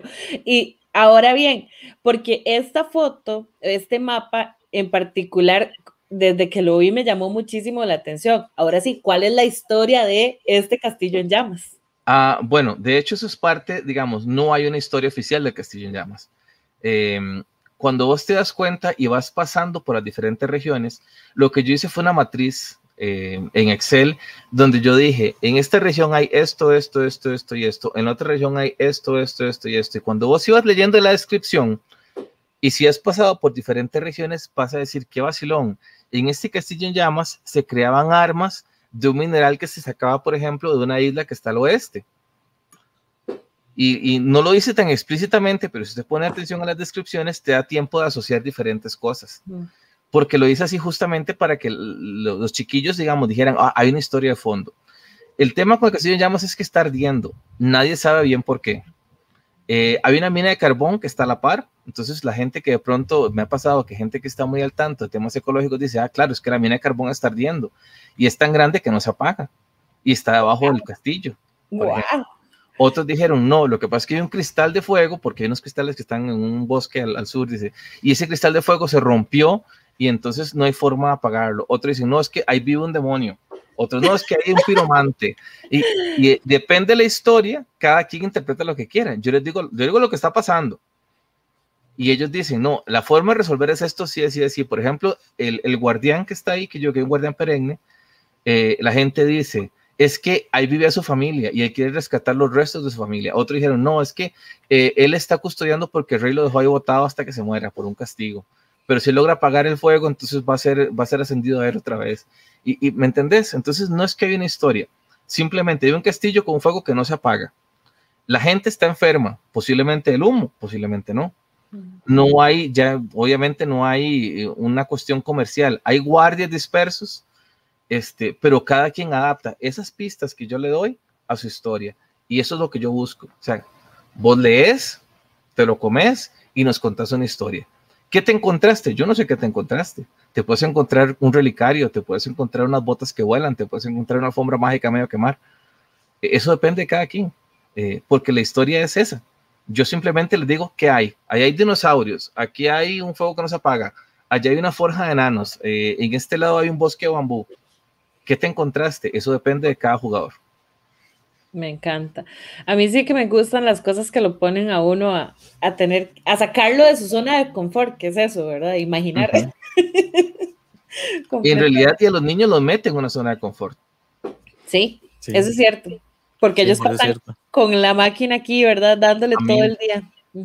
Y me encanta porque terminan de jugar y quieren jugar otra vez. Sí. Y me pasa que yo, digamos, el otro día me llevé uno para Cartago, donde una, había una actividad ahí de, de unas amigas de mi esposa que trabajan juntas. Y, la chiquita jugó una vez, me compraron el libro y quieren jugar otra vez.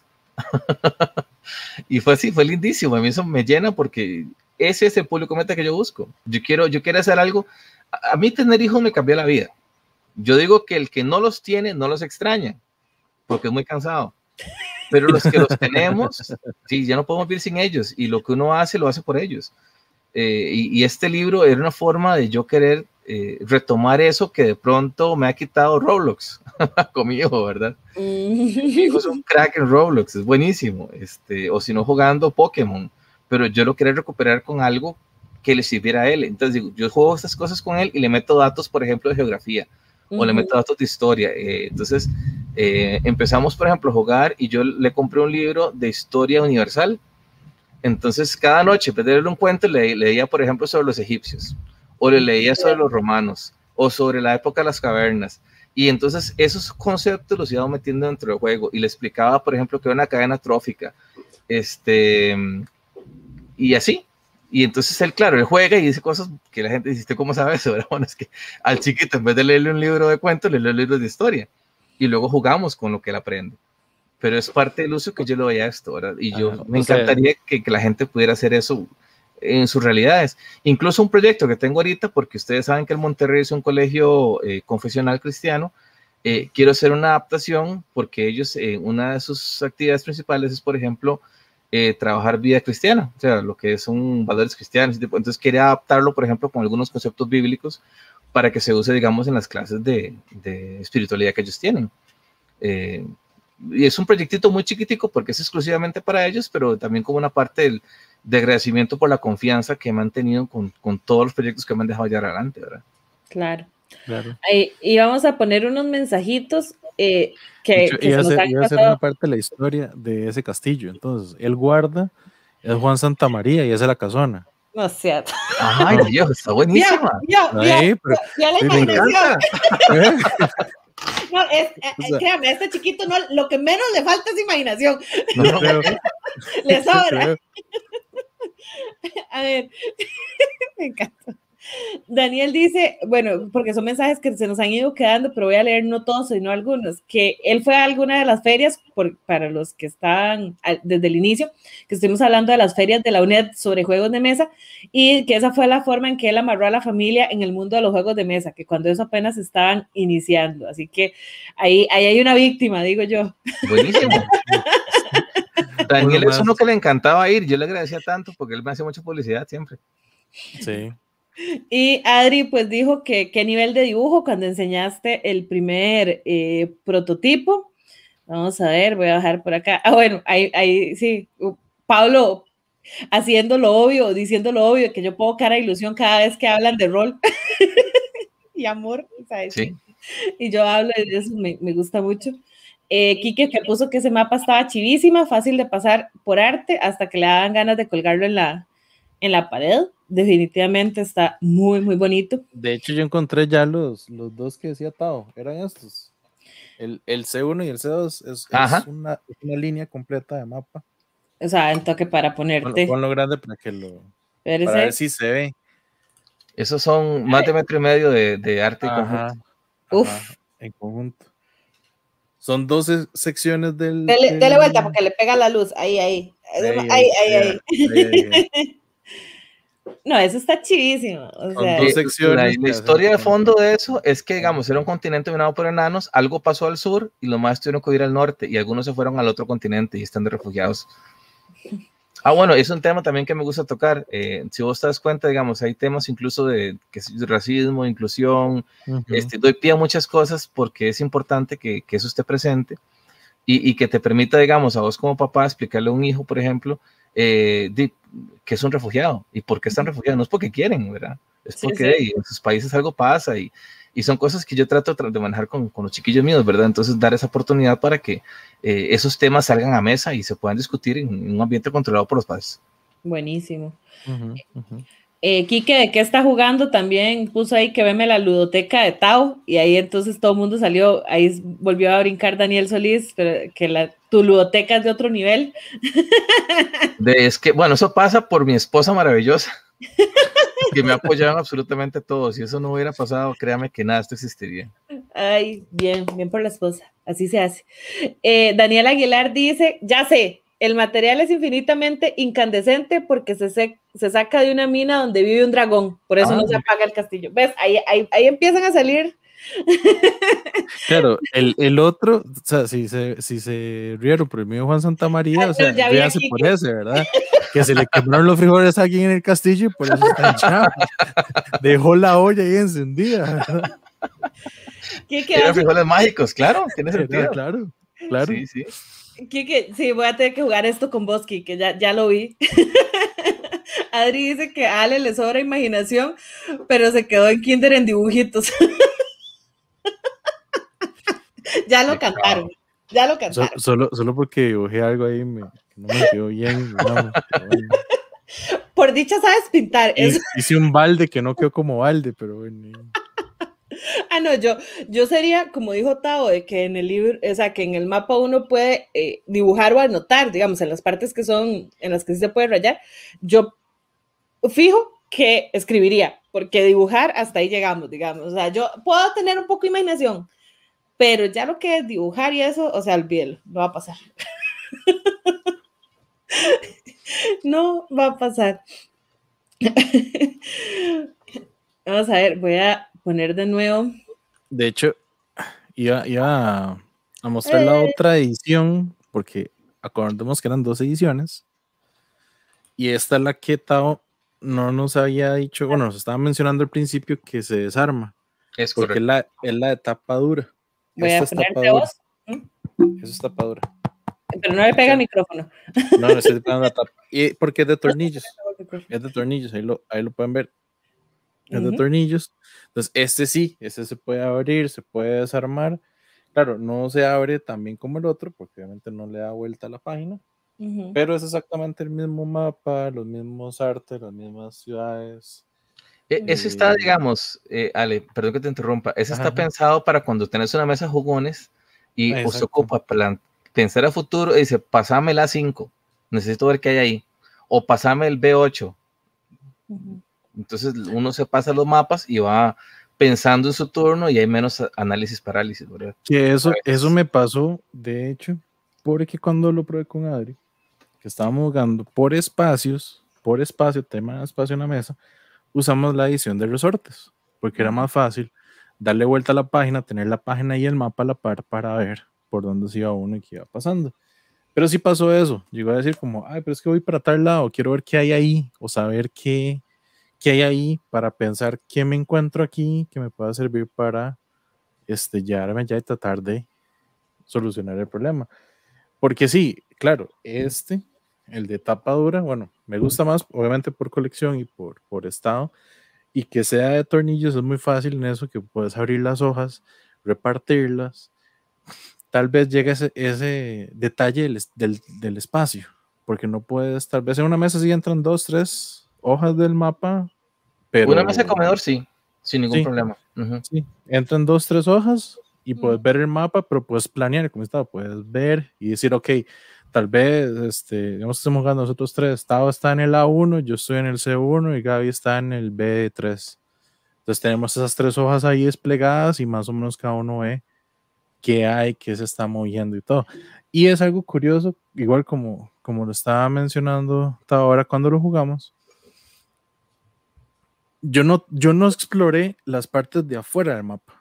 Yo todas las pistas y todo lo dejé en el centro y tal vez una a la izquierda, nada más. Entonces, me gustó en el sentido de que no conocí todo Icaroa, no conocí todo lo que estaba pasando en ese mundo, no conocí todas las islas y le queda a uno la duda como de, ok, si hubiera marcado pistas en otros lados o me hubiera ido por otro lado simplemente como por viajar y buscar cosas, ¿qué me hubiera encontrado ahí? ¿O qué historia puede generar uno para tratar de vincular esas pistas y que se, se haga algo nuevo. De hecho, algo que me pareció muy curioso, que lo, lo entendí así, es que en el lago de, ya te digo el nombre de la zona, de la luna. El agua del lago de la luna, ajá, servía para ah, para el paso ciego, que es donde está, no, mentira, la sierra de las mil cavernas, que están unos enanos que tienen una forja, y usan el agua, el agua del lago de la luna para la forja. para templar las armas. Para templar las armas. Entonces, claro, a mí me gusta mucho eso. Y cuando yo encontré esa referencia, yo, oh, qué chiva. Entonces, sí, el agua. Y por pura casualidad, yo había dicho que en el lago me había llenado una cantimplorita que tenía con agua. Entonces yo dije, sí, entonces como, mira, aquí forjan armas y usan esta agua, entonces digo, voy a darles el agua para que me forjen algo que tal vez me pueda servir, digamos, como para, para más adelante y así.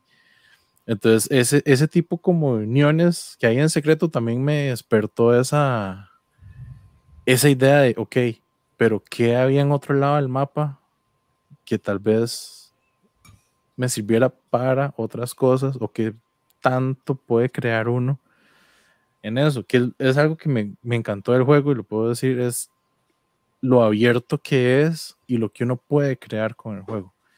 Que al mismo tiempo para ver a gente es una, una, una limitante, porque como, como puso Adri aquí hace poco, que le hizo falta imaginación. porque hay ciertas partes en las que yo decía, pero ¿qué hago? ¿Qué pongo? ¿Qué, qué tiro? Entonces ya yo le empezaba a tirar ideas. ¿Qué? Pero y, y Adri, y Adri es por, por, como por miedo y vergüenza, no es que no tenga imaginación ya yo la conozco. Entonces es eso, como, como tratar de también ir, eh, ir fomentando eso, que, que uno se suelte un poco más. Sí, sí, pero es, es eso. Es... De hecho, aquí Daniel Aguilar nos pone que él tiene con los primos un grupo de juegos y todos los lunes jugamos, dice, y quiere probar el Icaroa con ellos, más que todo porque siempre están inventando palabras, burradas, pone, ¿verdad? Entonces, que tiene ansias de ver cómo iría eso eh, con, con, su grupo. Y, y, sí, o sea, yo de hecho, desde que empezamos a hablar, desde que Ale me lo trajo, por decir algo, porque lo, lo trajo un día y lo pude ver, no lo pudimos jugar, pero sí lo, sí lo pude estar viendo y revisando los mapas, ¿verdad? Y una de las cosas eh, que, que, me vino a la cabeza fue esto, me súper bien, es con mis sobrinos. O sea, yo estoy segura, especialmente el mayor, que es el que, porque a él le gusta más el rol, se ha mandado a, a, a masterear a sus compañerillos del colegio, ¿verdad? A los compitas, a los primos, a todo mundo. Y ese maestro siempre está buscando qué inventarse, qué hacer. Entonces yo estoy segura que esto le va a caer así como al niño al dedo a ese, a ese chiquillo y le va a fascinar, o sea, porque es, está creado para él, él. O sea, vos ese es tu, tu, público meta, como ya lo dijiste. Entonces yo estoy segura que le va a encantar. Sí, en realidad, yo te soy sincero, a mí me encanta eh, jugar con chiquillos, de verdad, este, es, tan refrescante. Uno, yo digo la palabra atrofiar, uno se atrofia. Eh, sí. Porque al menos digamos en mi caso que estoy tan rodeado de, de lo que son los papers académicos, de, de ver cosas que eh, te hacen la cabeza así, ¿verdad? Cuadrada. Eh, yo sentía que necesitaba justamente algo que me permitiera salir de esa caja, eh, romper las estructuras mentales que tenía, pero a la vez aprovechar la imaginación de la gente con la que estaba jugando. Pero el resto de la gente con la que uno juega es igual que uno, ¿verdad? Son eh, de gente de pronto profesional, adulta, este, que tiene sus problemas y, y, y, aterrizan siempre en los mismos lugares.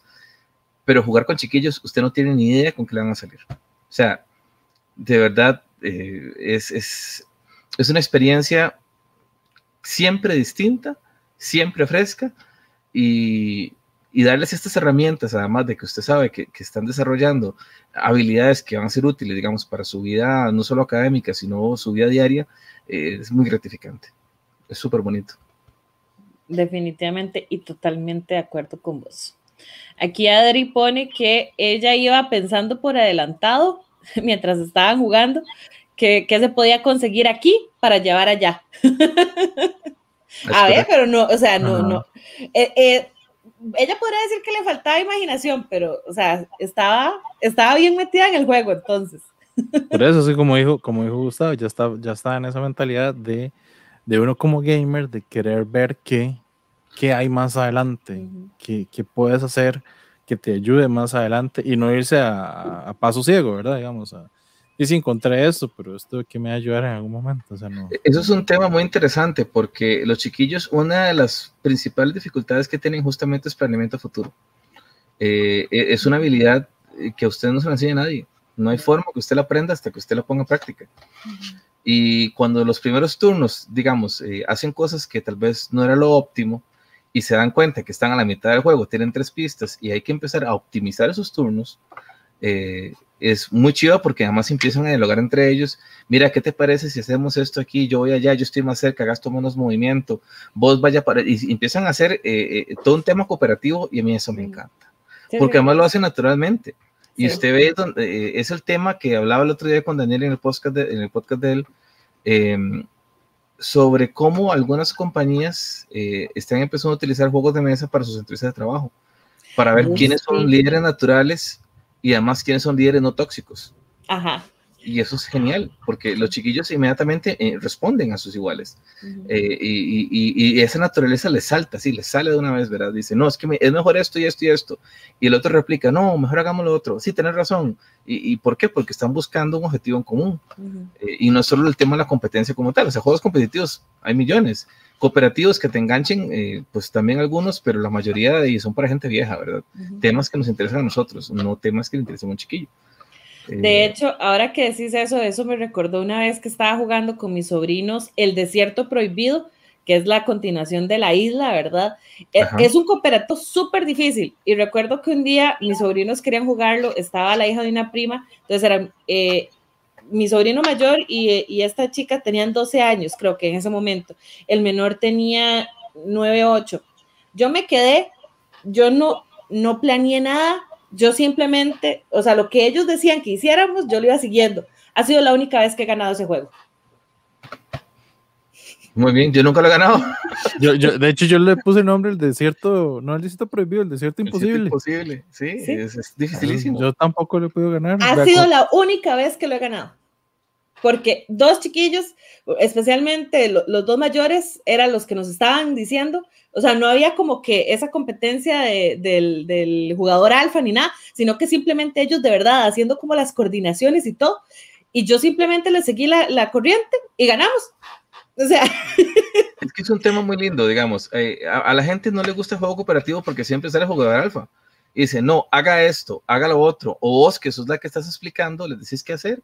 Y entonces, claro, fue una experiencia de Silvana, pero no fue cooperativa. Ajá. Eh, tiene otro nombre, de hecho, algún día que termine ese artículo académico al respecto se lo voy a pasar, porque no he encontrado un nombre para eso, ¿verdad? Este, pero, pero lo bonito cuando ves el, juego cooperativo real entre iguales, entre chiquillos, es esto, que se convencen, se dan argumentos, argumentan por qué es mejor esto que lo otro, y además le dan la razón.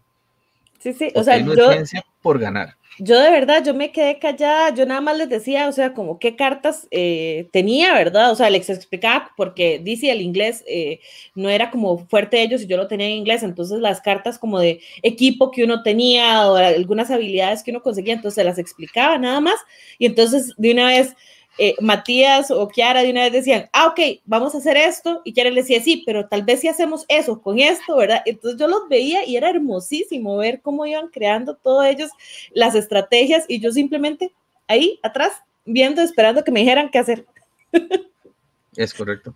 Sí, es a mí me encanta, es lo más lindo de jugar juegos cooperativos. Cuando eso pasa, cuando eso pasa.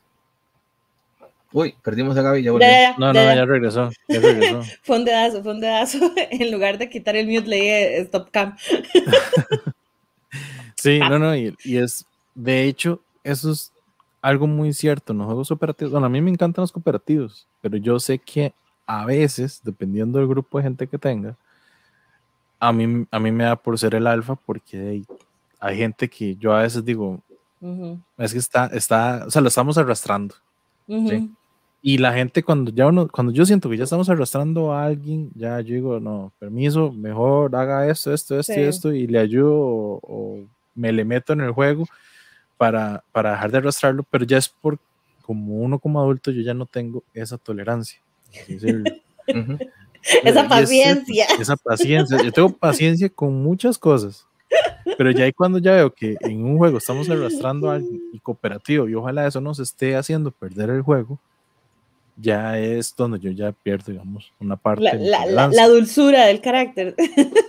Pero por el resto, digamos, hay, hay muchos juegos, como por ejemplo la última vez cuando jugamos el Professor Evil, en los sitios de Love Time, que lo logramos ganar de las pocas veces que, lo, que Adri y yo lo hemos logrado ganar y estábamos nosotros cuatro y Gaby y Juan y de ahí, o sea, fue, fue algo diferente porque cada uno estaba en lo suyo, pero sabíamos que el turno, por el tipo de juego, el turno de uno vale mucho, o sea, impacta mucho en el juego.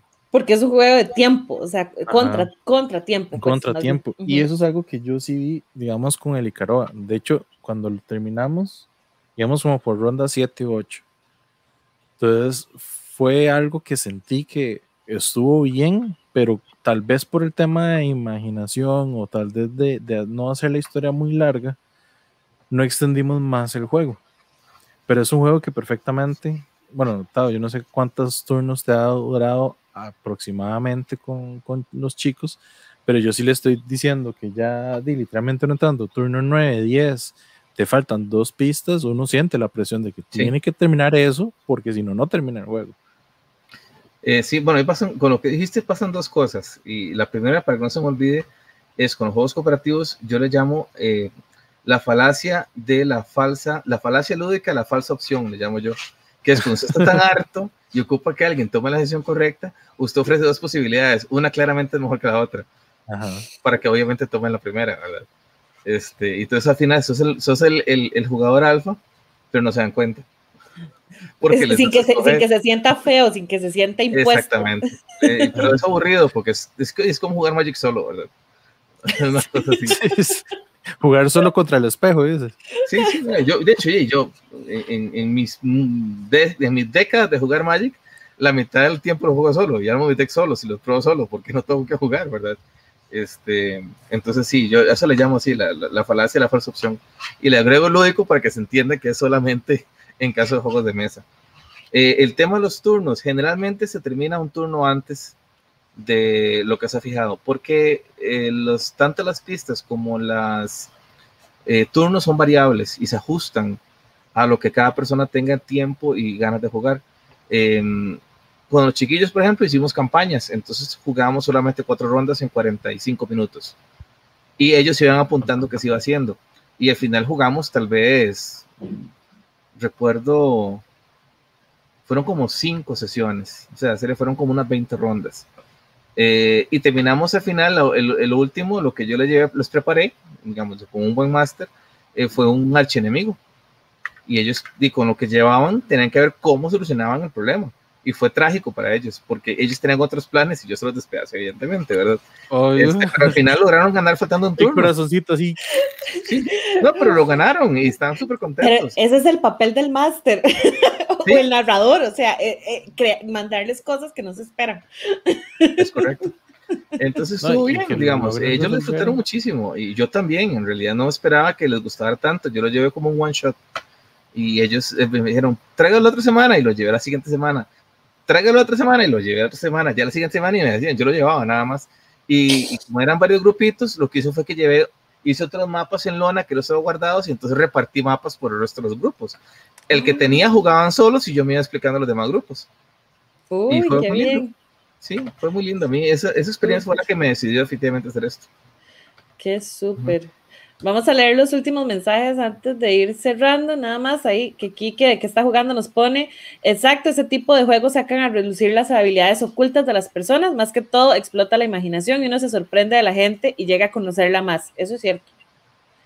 Eso, eso también es cierto y, y con los chiquillos todavía siento que más, o sea, como ayuda también a que ellos conozcan más su personalidad o cómo van, cómo enfrentarse a ciertas cosas eh, a futuro, pues. Adri dice que a mí me arrastra. a mi chiquita. y Kike vuelve a ponernos que a él le pasa con los cooperativos que se mete tanto en el personaje que los disfruta demasiado. Y si tu grupo es similar, entonces es la mejor experiencia ever. Sí, yo tengo problemas con los cooperativos porque a mi esposo no le gustan tanto. Entonces, no jugamos tantos cooperativos. Y depende, me pasa eso de que, ¿sabes? ¿Verdad? De que si yo veo que, que ya la cosa como que va lenta y yo, mm, bueno, sí, o sea, va, va, a nivel alfa, pero normalmente cuando juego con mis sobrinos, yo trato de no ser ese, ese jugador alfa y trato de ver qué es lo que ellos me proponen, ¿verdad? Y hacerles como como caso y ver, ver qué va a pasar, porque esa vez me sorprendieron, así que ya ahora los dejo ser. De hecho, eso es algo que yo hacía mucho y, y, lo, y lo apliqué bastante, digamos, en, en, en, las ferias que hacemos en UNED. Y lo hago, y lo hace mucho con, lo hago mucho cuando demuestro juegos cooperativos. En especial, y si sobremanera, el. Ay, es que se me olvidó el, nombre de juego en, España, en español, pero que lo tenía de ver también, que es de bomberos. Eh, Flashpoint. Rescue, Sí, Flashpoint. Flashpoint. Sí, rescate, rescate, en Rescate, español, ajá. Flashpoint en inglés. Ajá. Eh, porque obviamente el juego también trae reglas y ciertas debilidades, eh, ciertas cosas y todo, pero eso es un juego en que si uno deja a la gente realmente tratar de administrar el juego entre ellos, a mí me encantaba ver esas mesas. Porque ahí hay de todo. Ahí hay la persona que quería apagar el fuego porque nada más quería apagar el fuego, que es imposible en el juego terminar de apagar todo el fuego. Eh, gente que trataba de literalmente sacar a las Rescatar a todo personas, mundo, ver a los perritos y a todo mundo. Hay otra gente que de lo que hacía era como tratar de guardarse todas las acciones para tener un super turno, pero y obviamente di, retrasaba todo mucho a otras personas, Todo salía mal en medio. no salía mal en medio. Y una regla de oro que nosotros usamos por vacilar, pero también regla de oro que usamos en ese juego es vamos a buscar de una vez a la gente. En el momento que encontramos un perro o un gato, hay que sacarlo antes que cualquier persona. Y esa era la regla que nosotros me le metimos, así como rescate primero el perro y después sacamos una persona. Entonces siempre era como, como perdíamos el juego si se, si se moría un perro o un gato. Y era algo, era algo como, como interesante que al mismo tiempo uno dice, "Di, pero ¿cómo administro ese juego? Tras que es difícil, ¿cómo administra uno ese tiempo? Si se encuentra un perro un gato, tenemos que sacarlo primero. Lo agarras de la cola y lo revoleas y ¡fum! Sí. Sí. Terrible. Pero bueno. Eh, no sé, Tao, ¿qué querés contarnos nada más para, tal- o tal vez que nos recuerdes dónde pueden eh, buscarte, dónde pueden conseguir el libro y demás a los que están interesados en saber más de Icaroa? Bueno, el libro lo pueden conseguir en este momento en Dyson Cards en San Pedro, eh, en el centro comercial Calle Real. Eh, yo lo tengo en Sonrilla Montevideo, mi casa. Así es que si quieren pasar, les enseño a jugar de una vez también, con mucho gusto. Este, y lo puedo enviar por correo de Costa Rica también, encantado. Eh, lo coordinan a mi teléfono, está en la página de Facebook, es el 8833-1566. Eh, y yo encantado lo, lo voy dejando. Yo este libro lo saco contra demanda. Eh, de las primeras 100 unidades que saqué, me quedan como 30 y algo, porque hoy tuve que hacer el depósito de ley. este, puede tener unas 35 unidades, tal vez o menos. Así es que todavía hay algunas copias por acá. Cuando me queden 10 o menos, pues pedir otras 20, otras 30, porque no me quiero como enjaranar demasiado, a menos que realmente esté llena de demanda. Pero bueno, y vamos, yo creo que, que voy vendiendo casi que uno por día, dos por día. Y para mí, digamos, ya que no es mi negocio principal, pues me siento bien, estoy satisfecho, creo que, que las cosas caminan, poco a poco se da a conocer, que es como lo más complicado, ¿verdad? Mami, muchas gracias a ustedes por el espacio. Este, uno quisiera que las cosas este, fueran diferentes con, con de pronto algunos medios de comunicación, pero bueno, para estos, eh, estos temas no son tan importantes, ¿verdad? Ujú. Entonces yo les agradezco más bien a la comunidad, a ustedes, eh, a Daniel también que me estuvo entrevistando. Eh, yo sé que también eh, que está jugando me que querían conversar conmigo. Les agradezco mucho, mucho la oportunidad de poder presentar esto a la gente. Así es que eh, me quedo con eso. Eh, gracias, de verdad. Recordarnos la página de Facebook, aunque va a estar ahí en los, en los comentarios, también Sí, recordarla. y- donde- Icaroa, librojuego didáctico. Llegan directo por el Facebook o por Google. Icaroa se escribe I-K-A-R-O-A, por. Es Así, como está en la portada del juego. Que Sí, viendo Es, es para la gente que nos escucha, que sabe por aquello. Entonces. Icaroa, I-K-R-O-A, ¿verdad? Así es el, eh, el nombre y así lo pueden conseguir. Es correcto. hecho, la pre- y si la lo pregunta- quieren para escuelas, perdón, este, les puedo también ayudar con, ahí con un precio especial. Buenísimo. Y genial, si estás abierto a que personas de otros países también te escriban para ver si se puede o no el, el, Sí, el claro, envío, eh, ¿verdad? Es solo que sepan que sí, el envío desde acá es realmente caro. eh, y pasan dos cosas. En lo que es el envío certificado, que es el que uso, no tiene seguro. Entonces, eh, si, digamos, que sepan que, que- que existe ese problema, ¿verdad? Mm, Nunca ha fallado. eh, Yo sé que han llegado las copias que he enviado, eh, pero de ahí uno nunca sabe de qué manera puede cambiar las Sí. cosas, ¿verdad? Sí, o que alguna Lamentablemente es así. Ujú. Ujú. No, de hecho, la última pregunta que te iba a hacer, y es exactamente la que acaba de poner, Daniel, Aguilar. que cómo nace ese nombre. ¿De dónde Ah. nace ese nombre? Sí, muy importante que la dejamos de última, ¿verdad? Sí, bueno, eh, eh, bueno, fíjate que buscando historias de creación eh, en diferentes mitologías y religiones, yo me he encontrado que en la mitología maorí, eh, ellos en particular eh, creen, digamos, que un dios, que un pez dio a luz a todas las estrellas y el nombre de ese pez es Icaroa. Entonces yo dije, qué Mm. bonito, es como, o sea, yo, yo tengo esta idea y yo quisiera que de esta idea nazcan todas las historias que usted nunca, nunca ha contado. Historias que nadie se imagina, historias muy locas, historias que, que de pronto sean cómplices de las personas, cómplices de las familias, de las parejas. Yo quiero eso y, y me gustó mucho. No faltará quien diga que es apropiación cultural, posiblemente. Pero creo que no había una palabra eh, eh, que transmitiera mejor lo que yo quería hacer, sobre todo porque también estaba hablando de unas islas. Ya cuando tenía, digamos, eh, el mapa y todo lo demás, no tenía nombre. Y de pronto me encuentro que, que es, de los maoríes, su estilo de vida es insular, o sea, viven en el mar, este, respetan eh, el océano de una manera que nosotros no concebimos. Así es que me encantó. Creo que, que, que sencillamente dije, bueno, esto es el nombre que estaba buscando, esto es lo que quiero revisé que no hubiera nada parecido. Lo único que hay es como un club de golf y una empresa que hace plásticos, y eso es todo. Entonces dije, no, vamos con Icaro. Y ahí está. Y el Ludes Docere es porque es el maestro juega. Enseñar jugando. Eh, que es lo que yo quiero hacer. Es Ay, me en mi vocación. Yo quiero, Y- en la medida de lo posible, mediar todos los contenidos que doy a través de juegos. Porque creo Me que esa es fascina. la, la mejor Muy manera. de bueno. Me Muy fascina bueno. que esté súper enfocado y bien apuntado con lo que Muchas crees. Muchísimas gracias, eh, Gustavo, de verdad, por dedicarnos este, este ratito a hablarnos más de tu proyecto. Y ahí yo vi por, por ahí en el chat que ya había gente pidiendo y que ya te irán a escribir en estos días para adquirir el libro.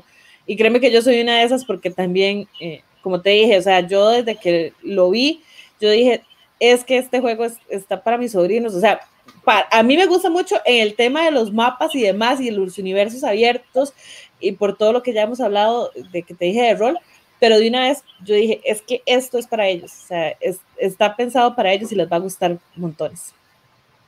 Magnífico. Los espero. Ahí. Adri puso que muchísimos éxitos y la idea y el diseño están increíbles. Muchas gracias, Adri. Sí, pero no, ta- un gustazo. Muchas gracias por. Igualmente, por Ale, muchas aquí. gracias a vos siempre por todo el apoyo, incluido las ayudas que nos pegabas en las ferias de la UNED y el de Play, como siempre. Que Ale y yo ya nos conocemos hace bastante.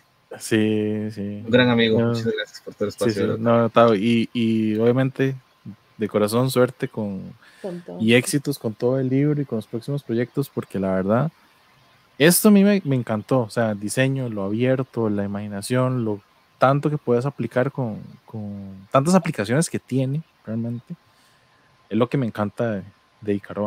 Y de todo el esfuerzo, se nota todo el esfuerzo que le has metido. Y obviamente, ese aprendizaje que has tenido de todo lo que nos contaste, los clubes con los chicos en el Monterrey y todo. O sea, yo me imagino que eso lo tienes así en la memoria en un pedestal porque es lindísimo. Por- que por cierto es salado, pero lo voy, a, lo voy a quemar porque en un chat privado que tenemos con Quique nos puso que si lo aceptabas en el club de Monterrey, aunque él tenga 31 años. Bueno, te cuento una cosa. En varias ocasiones pude llevar a estudiantes nuestros de educación a que conocieran el modelo. Así es que sí, nada más de pedir permiso. En estos días no tenemos club porque las, los protocolos del Ministerio de Educación Sí. no nos permiten. Ajá. Este, yo espero que el otro año ya podamos volver. Eh, pero sí les cuento que con ellos estoy, estoy gamificando todos los espacios, digamos, verdes y pasillos y demás. De hecho, ahorita en la compu, en otra ventana aparte, estoy trabajando en un juego, digamos, de geografía que va a ir, es magnético, va a estar pegado en una, en una, en una pared. Es un mapa mundi y básicamente lo que hacemos es que los chiquillos tengan que acertar eh, a qué pa- en qué zona, en qué continente o cerca de qué lugar se encuentran determinados países. Y es una especie de Terra, pero sin tarjeta, sino que es un, es un solo tablero, decirte, como decirte algo así, donde está, digamos, todas las banderas Entonces el chiquillo le dice, dígame dónde está, no sé, Alabama, o dígame dónde está este, Kosovo. Y entonces el otro chiquillo va con un imán de colores y lo pegan en el mapa. Y van haciendo puntos por equipo. Y es un tema, digamos, que como ahorita no los dejan jugar en recreos y otros tipos de cosas por las restricciones que hay, este, estamos gamificando espacios en particular así, digamos. Eh, o por ejemplo hacemos eh, Pitch Car, pero eh, ¿conocen Pitch Car? Sí. Sí. El juego de, de carreras. de, que- de carros de, golpear así. golpear. Ajá. Ah, Bueno, sí, Un Pitch. Car gigante, pero que se patea con los pies. Ah, Entonces súper. lo vamos, Un tenemos pistas de, de carros, este, estamos trabajando eh, una bitácora jugable para matemáticas eh, de segundo, tercer y cuarto grado que es preciosa, se llama Welcome Home, que es básicamente administración de recursos y vas aplicando todo lo que vas aprendiendo en matemáticas, le vas dando un uso práctico en tu vida como colono, digamos, en un planeta eh, del, sistema, de, un sistema solar externo nuestro. Y ese está en bilingüe y todo, es un juego bellísimo. ¿Ves? Y Ah, cosillas no. así. Entonces, Súper bien, muchísimos éxitos, Ujú. Gustavo, ¿verdad? Y aquí Muchas te gracias. tendremos cuando esté completo alguno de esos, entonces. ah, ya están. Para la siguiente se los enseño con mucho gusto.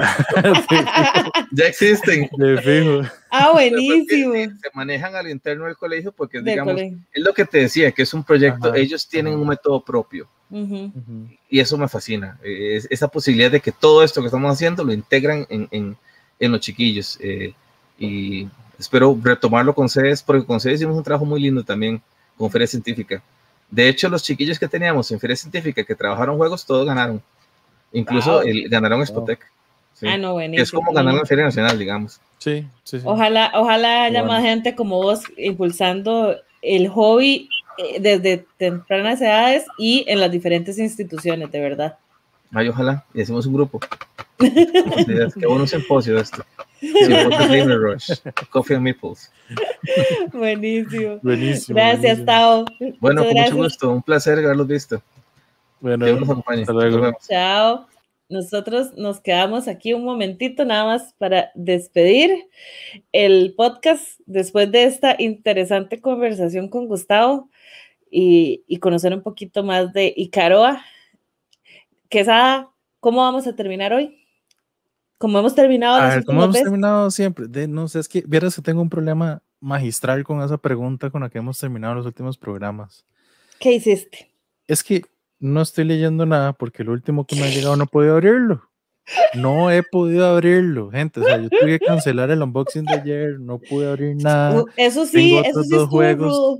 Sí, tengo otros dos juegos aquí estancados. Es más, lo, lo voy a mencionar y lo voy a mostrar para los que lo están viendo, pero ya este hace ratos estaba esperando a que me llegara y por dicha llegó. Y es el ex- Stronghold Undead. Oh, El ese también, Ignacy. El de Ignacy. Esta es ese la- también es un Tower Defense. eh, no. no, ese es, ese es de dos jugadores. Sí es Tower Defense para un jugador y es otro ataque para otro. O sea, es dos jugadores. Uno, uno tiene el Stronghold, o sea, uno tiene el, el castillo. Y el Undead es porque el otro son hordas de muertos, novientes, sorcerers, cosas así. Entonces, es un juego muy, o sea, yo, yo tengo la primera edición y de hecho en el unboxing quiero hacerlo con la primera edición porque a esta también traía el paquete del upgrade para la primera edición porque ya le cambian unas reglas y hace el tablero un poco más modular. Em, pero este es así, uno contra uno, el mapa completo. Imagínenselo como la pelea de Lord of the Rings de Helm's Deep. Imagínenselo como, como un Helm's Voy a Deep. dejar eso ahí nada más. Sí, No más zombies, no, dice Adri. porque ya con zombies hay. Está hasta aquí. La niña de los zombies. Sí. Pero, Daniel pero dice que hagas una predicción de cuánto va a recolectar el kick de Simon.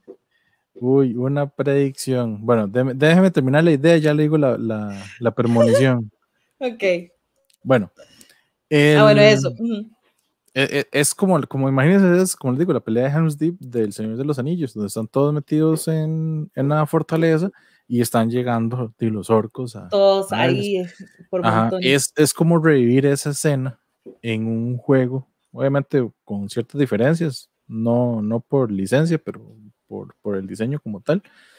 pero es mucho, o sea, es súper estratégico, tiene eso de que las acciones, y es balanceado, porque digamos, el, el que usa las tropas que vienen al castillo, si se abusan sus acciones, cada acción que él hace es una acción para el defensor. Entonces tiene ese balance. Si vos abusas las acciones como atacante y subís y haces un montón de cosas para hacer muy poderosas tus unidades, esas acciones van para el defensor. Entonces ya el defensor tiene herramientas para poder montar las estas estructuras y bajar este, ya bajar parte de esa, de ese ataque que le están haciendo, pero muy, o sea, es un juego, para mí es excelente, pesado por sí solo, pero es excelente. Buen, buenísimo, que dicen. Ok, antes de poner los mensajes, porque hay unos muy vacilones y que vos estés calculando cuánto le va, cuánto va a recolectar Simón, porque me, o sea, no me acordaba, pero ya encontré el juego de Inicia, que estábamos hablando al inicio de la noticia. Ya yo lo había mencionado el podcast pasado, que, que, conste, solo que solo había mencionado lo del deck building. Entonces la voy a compartir. A ver, aquí Listo. Ahí está. The Siege of Rundar, ¿verdad? Y dice que sale este año y los jugadores van a tomar el rol de Dwarfos y van a defender las paredes de Rundar, ¿verdad? Rainer Nicia. Eh, la editorial es Ludonova y voy a enseñarles la, el arte de la caja. Vamos a ver, carga ahí, como el internet anda ahí más o menos. Y este es el arte de la caja. Ah, ahí está. el, no, arte, no, no, muy grande, muy grande. No, pero el arte a mí me ganó. El arte a mí me ganó. O sea, el, me gustó mucho esa portada. llama, llama, para mí me llama mucho la atención. Igual es algo que de una vez les digo, ya les voy a poner el ojo. No es muy común de Nicia, me parece tampoco. O sea, no es como un arte que uno vaya a asociar a Reiner Nicia porque tiene mucho arte y los juegos de Nicia. Inclusive las mecánicas, las mismas mecánicas, como digo, esas mecánicas no son de Nicia. O sea, no es algo muy clásico de él. De él. Y bueno, eso, eso era eh, lo que iba a enseñarles. Y bueno, Daniel pone que avises con tiempo el unboxing de Marvel United para poder comprar Whoppers. Adri dice que le sale más baratas las palomitas, pero es que va a ser tan largo, Adri, que las palomitas no van a sustentar. Entonces, mejor. se hace las palomitas, se las va comiendo mientras viene el Whopper. ya. Ok, que está jugando dice solo por el arte es un insta buy. hashtag, hashtag instabuy. y, Y bueno, mientras que Sara sigue pensando cuánto va a recolectar Simon, yo lo que estoy leyendo, o bueno, ya, ya me lo leí, pero no podido jugarlo, entonces obviamente va a tener que repasarlo, porque haberlo leído y no haberlo jugado es lo mismo que nada si no lo juega uno inmediatamente. Y es el paleo de, eh, de Debir, porque está súper interesante, es un cooperativo pero eh, creo que le comenté a Quesada que la mecánica me parece muy interesante porque vos tenés el deck de cartas y vos jugás, sacas tres cartas y las dejas simplemente por eh, la tapa, digamos, o sea, no le das vuelta para ver qué es las, las acciones que vas a poder hacer o lo que vas a conseguir con esas cartas. Simplemente por el color tenés una idea, porque el juego sí te dice, ok, si son cartas rojas, son posibles amenazas que pueden herir a tus personajes y podrías morir. O si son cartas verdes, probablemente consigas comida que les van a ayudar a mantenerse, eh, ¿verdad? Y, poder seguir. O pueden ser eh, conocimientos para construir más herramientas, etcétera, etcétera. Pero no sabes exactamente qué es lo que va a venir. O sea, la carta podría venir en blanco, ¿verdad? O sea, podría ser que sea una carta de estas donde vas a conseguir comida y venga en blanco. Entonces, eso es lo que me parece súper interesante de, de, este juego cooperativo porque siento que no va a permitir ese tema del jugador alfa, porque no sabes qué tiene el jugador, o sea, nada más tenés una idea de qué poder jugar. Entonces, le tengo muchísimas ganas, o qué pueda pasar, ¿verdad? Y le tengo muchísimas ganas porque es a modo campaña. Entonces, de yo estoy con el tema campaña y legacy, estoy aquí, ¿verdad? Disfrutando montones eso eh, y se está volviendo en una de esas mecánicas favoritas que no, que no sabía que, que le hacían falta a mi vida. curiosamente, y apuntes eso por ahí. estamos en pandemia y aún así las, campañas están corriendo, ¿verdad? Exacto. ahí es donde uno dice, ¿what? Pero sí, uno encuentra la forma, uno encuentra la forma siempre. Y, digamos, Paleo tiene la ventaja de que eh, parece que se puede jugar muy bien a dos y que se puede jugar en solitario. O sea, tiene unas modificaciones de regla para poder jugar en solitario. Entonces, igual, si alguien no, eh, ¿cómo se llama? No pudiera o no tiene con quién reunirse, esa, esa está la ventaja con, con Paleo. Obviamente, si se puede jugar a cuatro, que es el número de jugadores del juego, pues todavía mejor dice, me dice Daniel que cuando haga campaña de Altered Carbon lo cuente a él. algún día lo leeré. Algún día, algún día. Algún momento. Bueno, yo por mientras, ya, ya ahora sí para cerrar, estoy viendo nada más un contador que dice US dollars y va subiendo. No ha parado de subir ahora que lo he abierto, de hecho. No sea tan ingrato. Ok. El Marvel United, la primera, hizo 2.866.066.000 dólares. Dólares. Ah, dos millones ochocientos mil dólares. ¿Qué nivel de dinero, Dios mío? Ajá. Son 21,290 backers. Ajá. El nuevo. Que abrió esta semana, el miércoles. ya dos días, o sea, no, mentira, ya 24 horas, 24 horas y un poco más, porque abrió ah, ayer a la una de la tarde. Ayer, ayer, ayer. No, mentira, fue el 14. No, no, no, fue el 14 a la una. No, entonces sí fue el miércoles, fue el miércoles. Sí, fue el miércoles, fue el miércoles. Es que me perdí en la semana, no sé, rarísimo. Eh, suele pasar. Eh, sí. Ya apenas 12.839 backers. O sea, como en la mitad. 600.081. Sí, va como por la mitad de backers y va por 1.600.681.000. Un poquito. le, le, falta 1.200.000 para llegar al, al, al, primero. El primero. Pero apenas lleva dos días. ¿Y cuánto dura la campaña? 21, o sea, le faltan 18 días, hágale números. Y hay mucha gente que se termina decidiendo hasta el pro final. Hay mucha gente de esas que apenas entró con un dólar para ver qué va a pasar, para ver qué, va, qué stretch goals se van a abrir, para ver qué expansiones van a sacar. Así que ese número bien, bien. El yo, yo, yo así, así, eh, tirando así como un número. un número Sí, sí, sí, sí. Y es más, vean, ni siquiera no, no, ni siquiera me voy a fijar en KickTrack para, para ver la proyección que hacen ellos. No, no, ni siquiera voy a ver eso. Yo creo que a entre 3 millones 600 y 3 millones 800 puede terminar. Puede andar por ahí. Y viendo la caja que tengo ahí guardada, ¿verdad? Con las expansiones, que es como un metro de caja. Prácticamente de cajas. Jesus. Son como siete cajas. Creo que por ahí va a terminar. O sea, ya, ya mostraron la primera expansión. Y creo que van a ser por lo menos, si todo sale bien, igual unas siete, seis expansiones más. Y conociéndolos y a como pinta el, el Kickstarter, todas van a ser exclusivas. Solo el juego base va a ser no exclusivo. Puede ser que saquen algún set ahí no exclusivo, pero volvemos como dijimos la noticia al principio. De Spin Master realmente no le interesa eso, ellos nada más le interesa vender juegos bases. Sí, sí. Bueno, ya, ya nos contarás. Y entonces, para la gente, recordarles que sigan a Quesada en todas sus redes sociales para cuando vaya a avisar que va a hacer unboxings.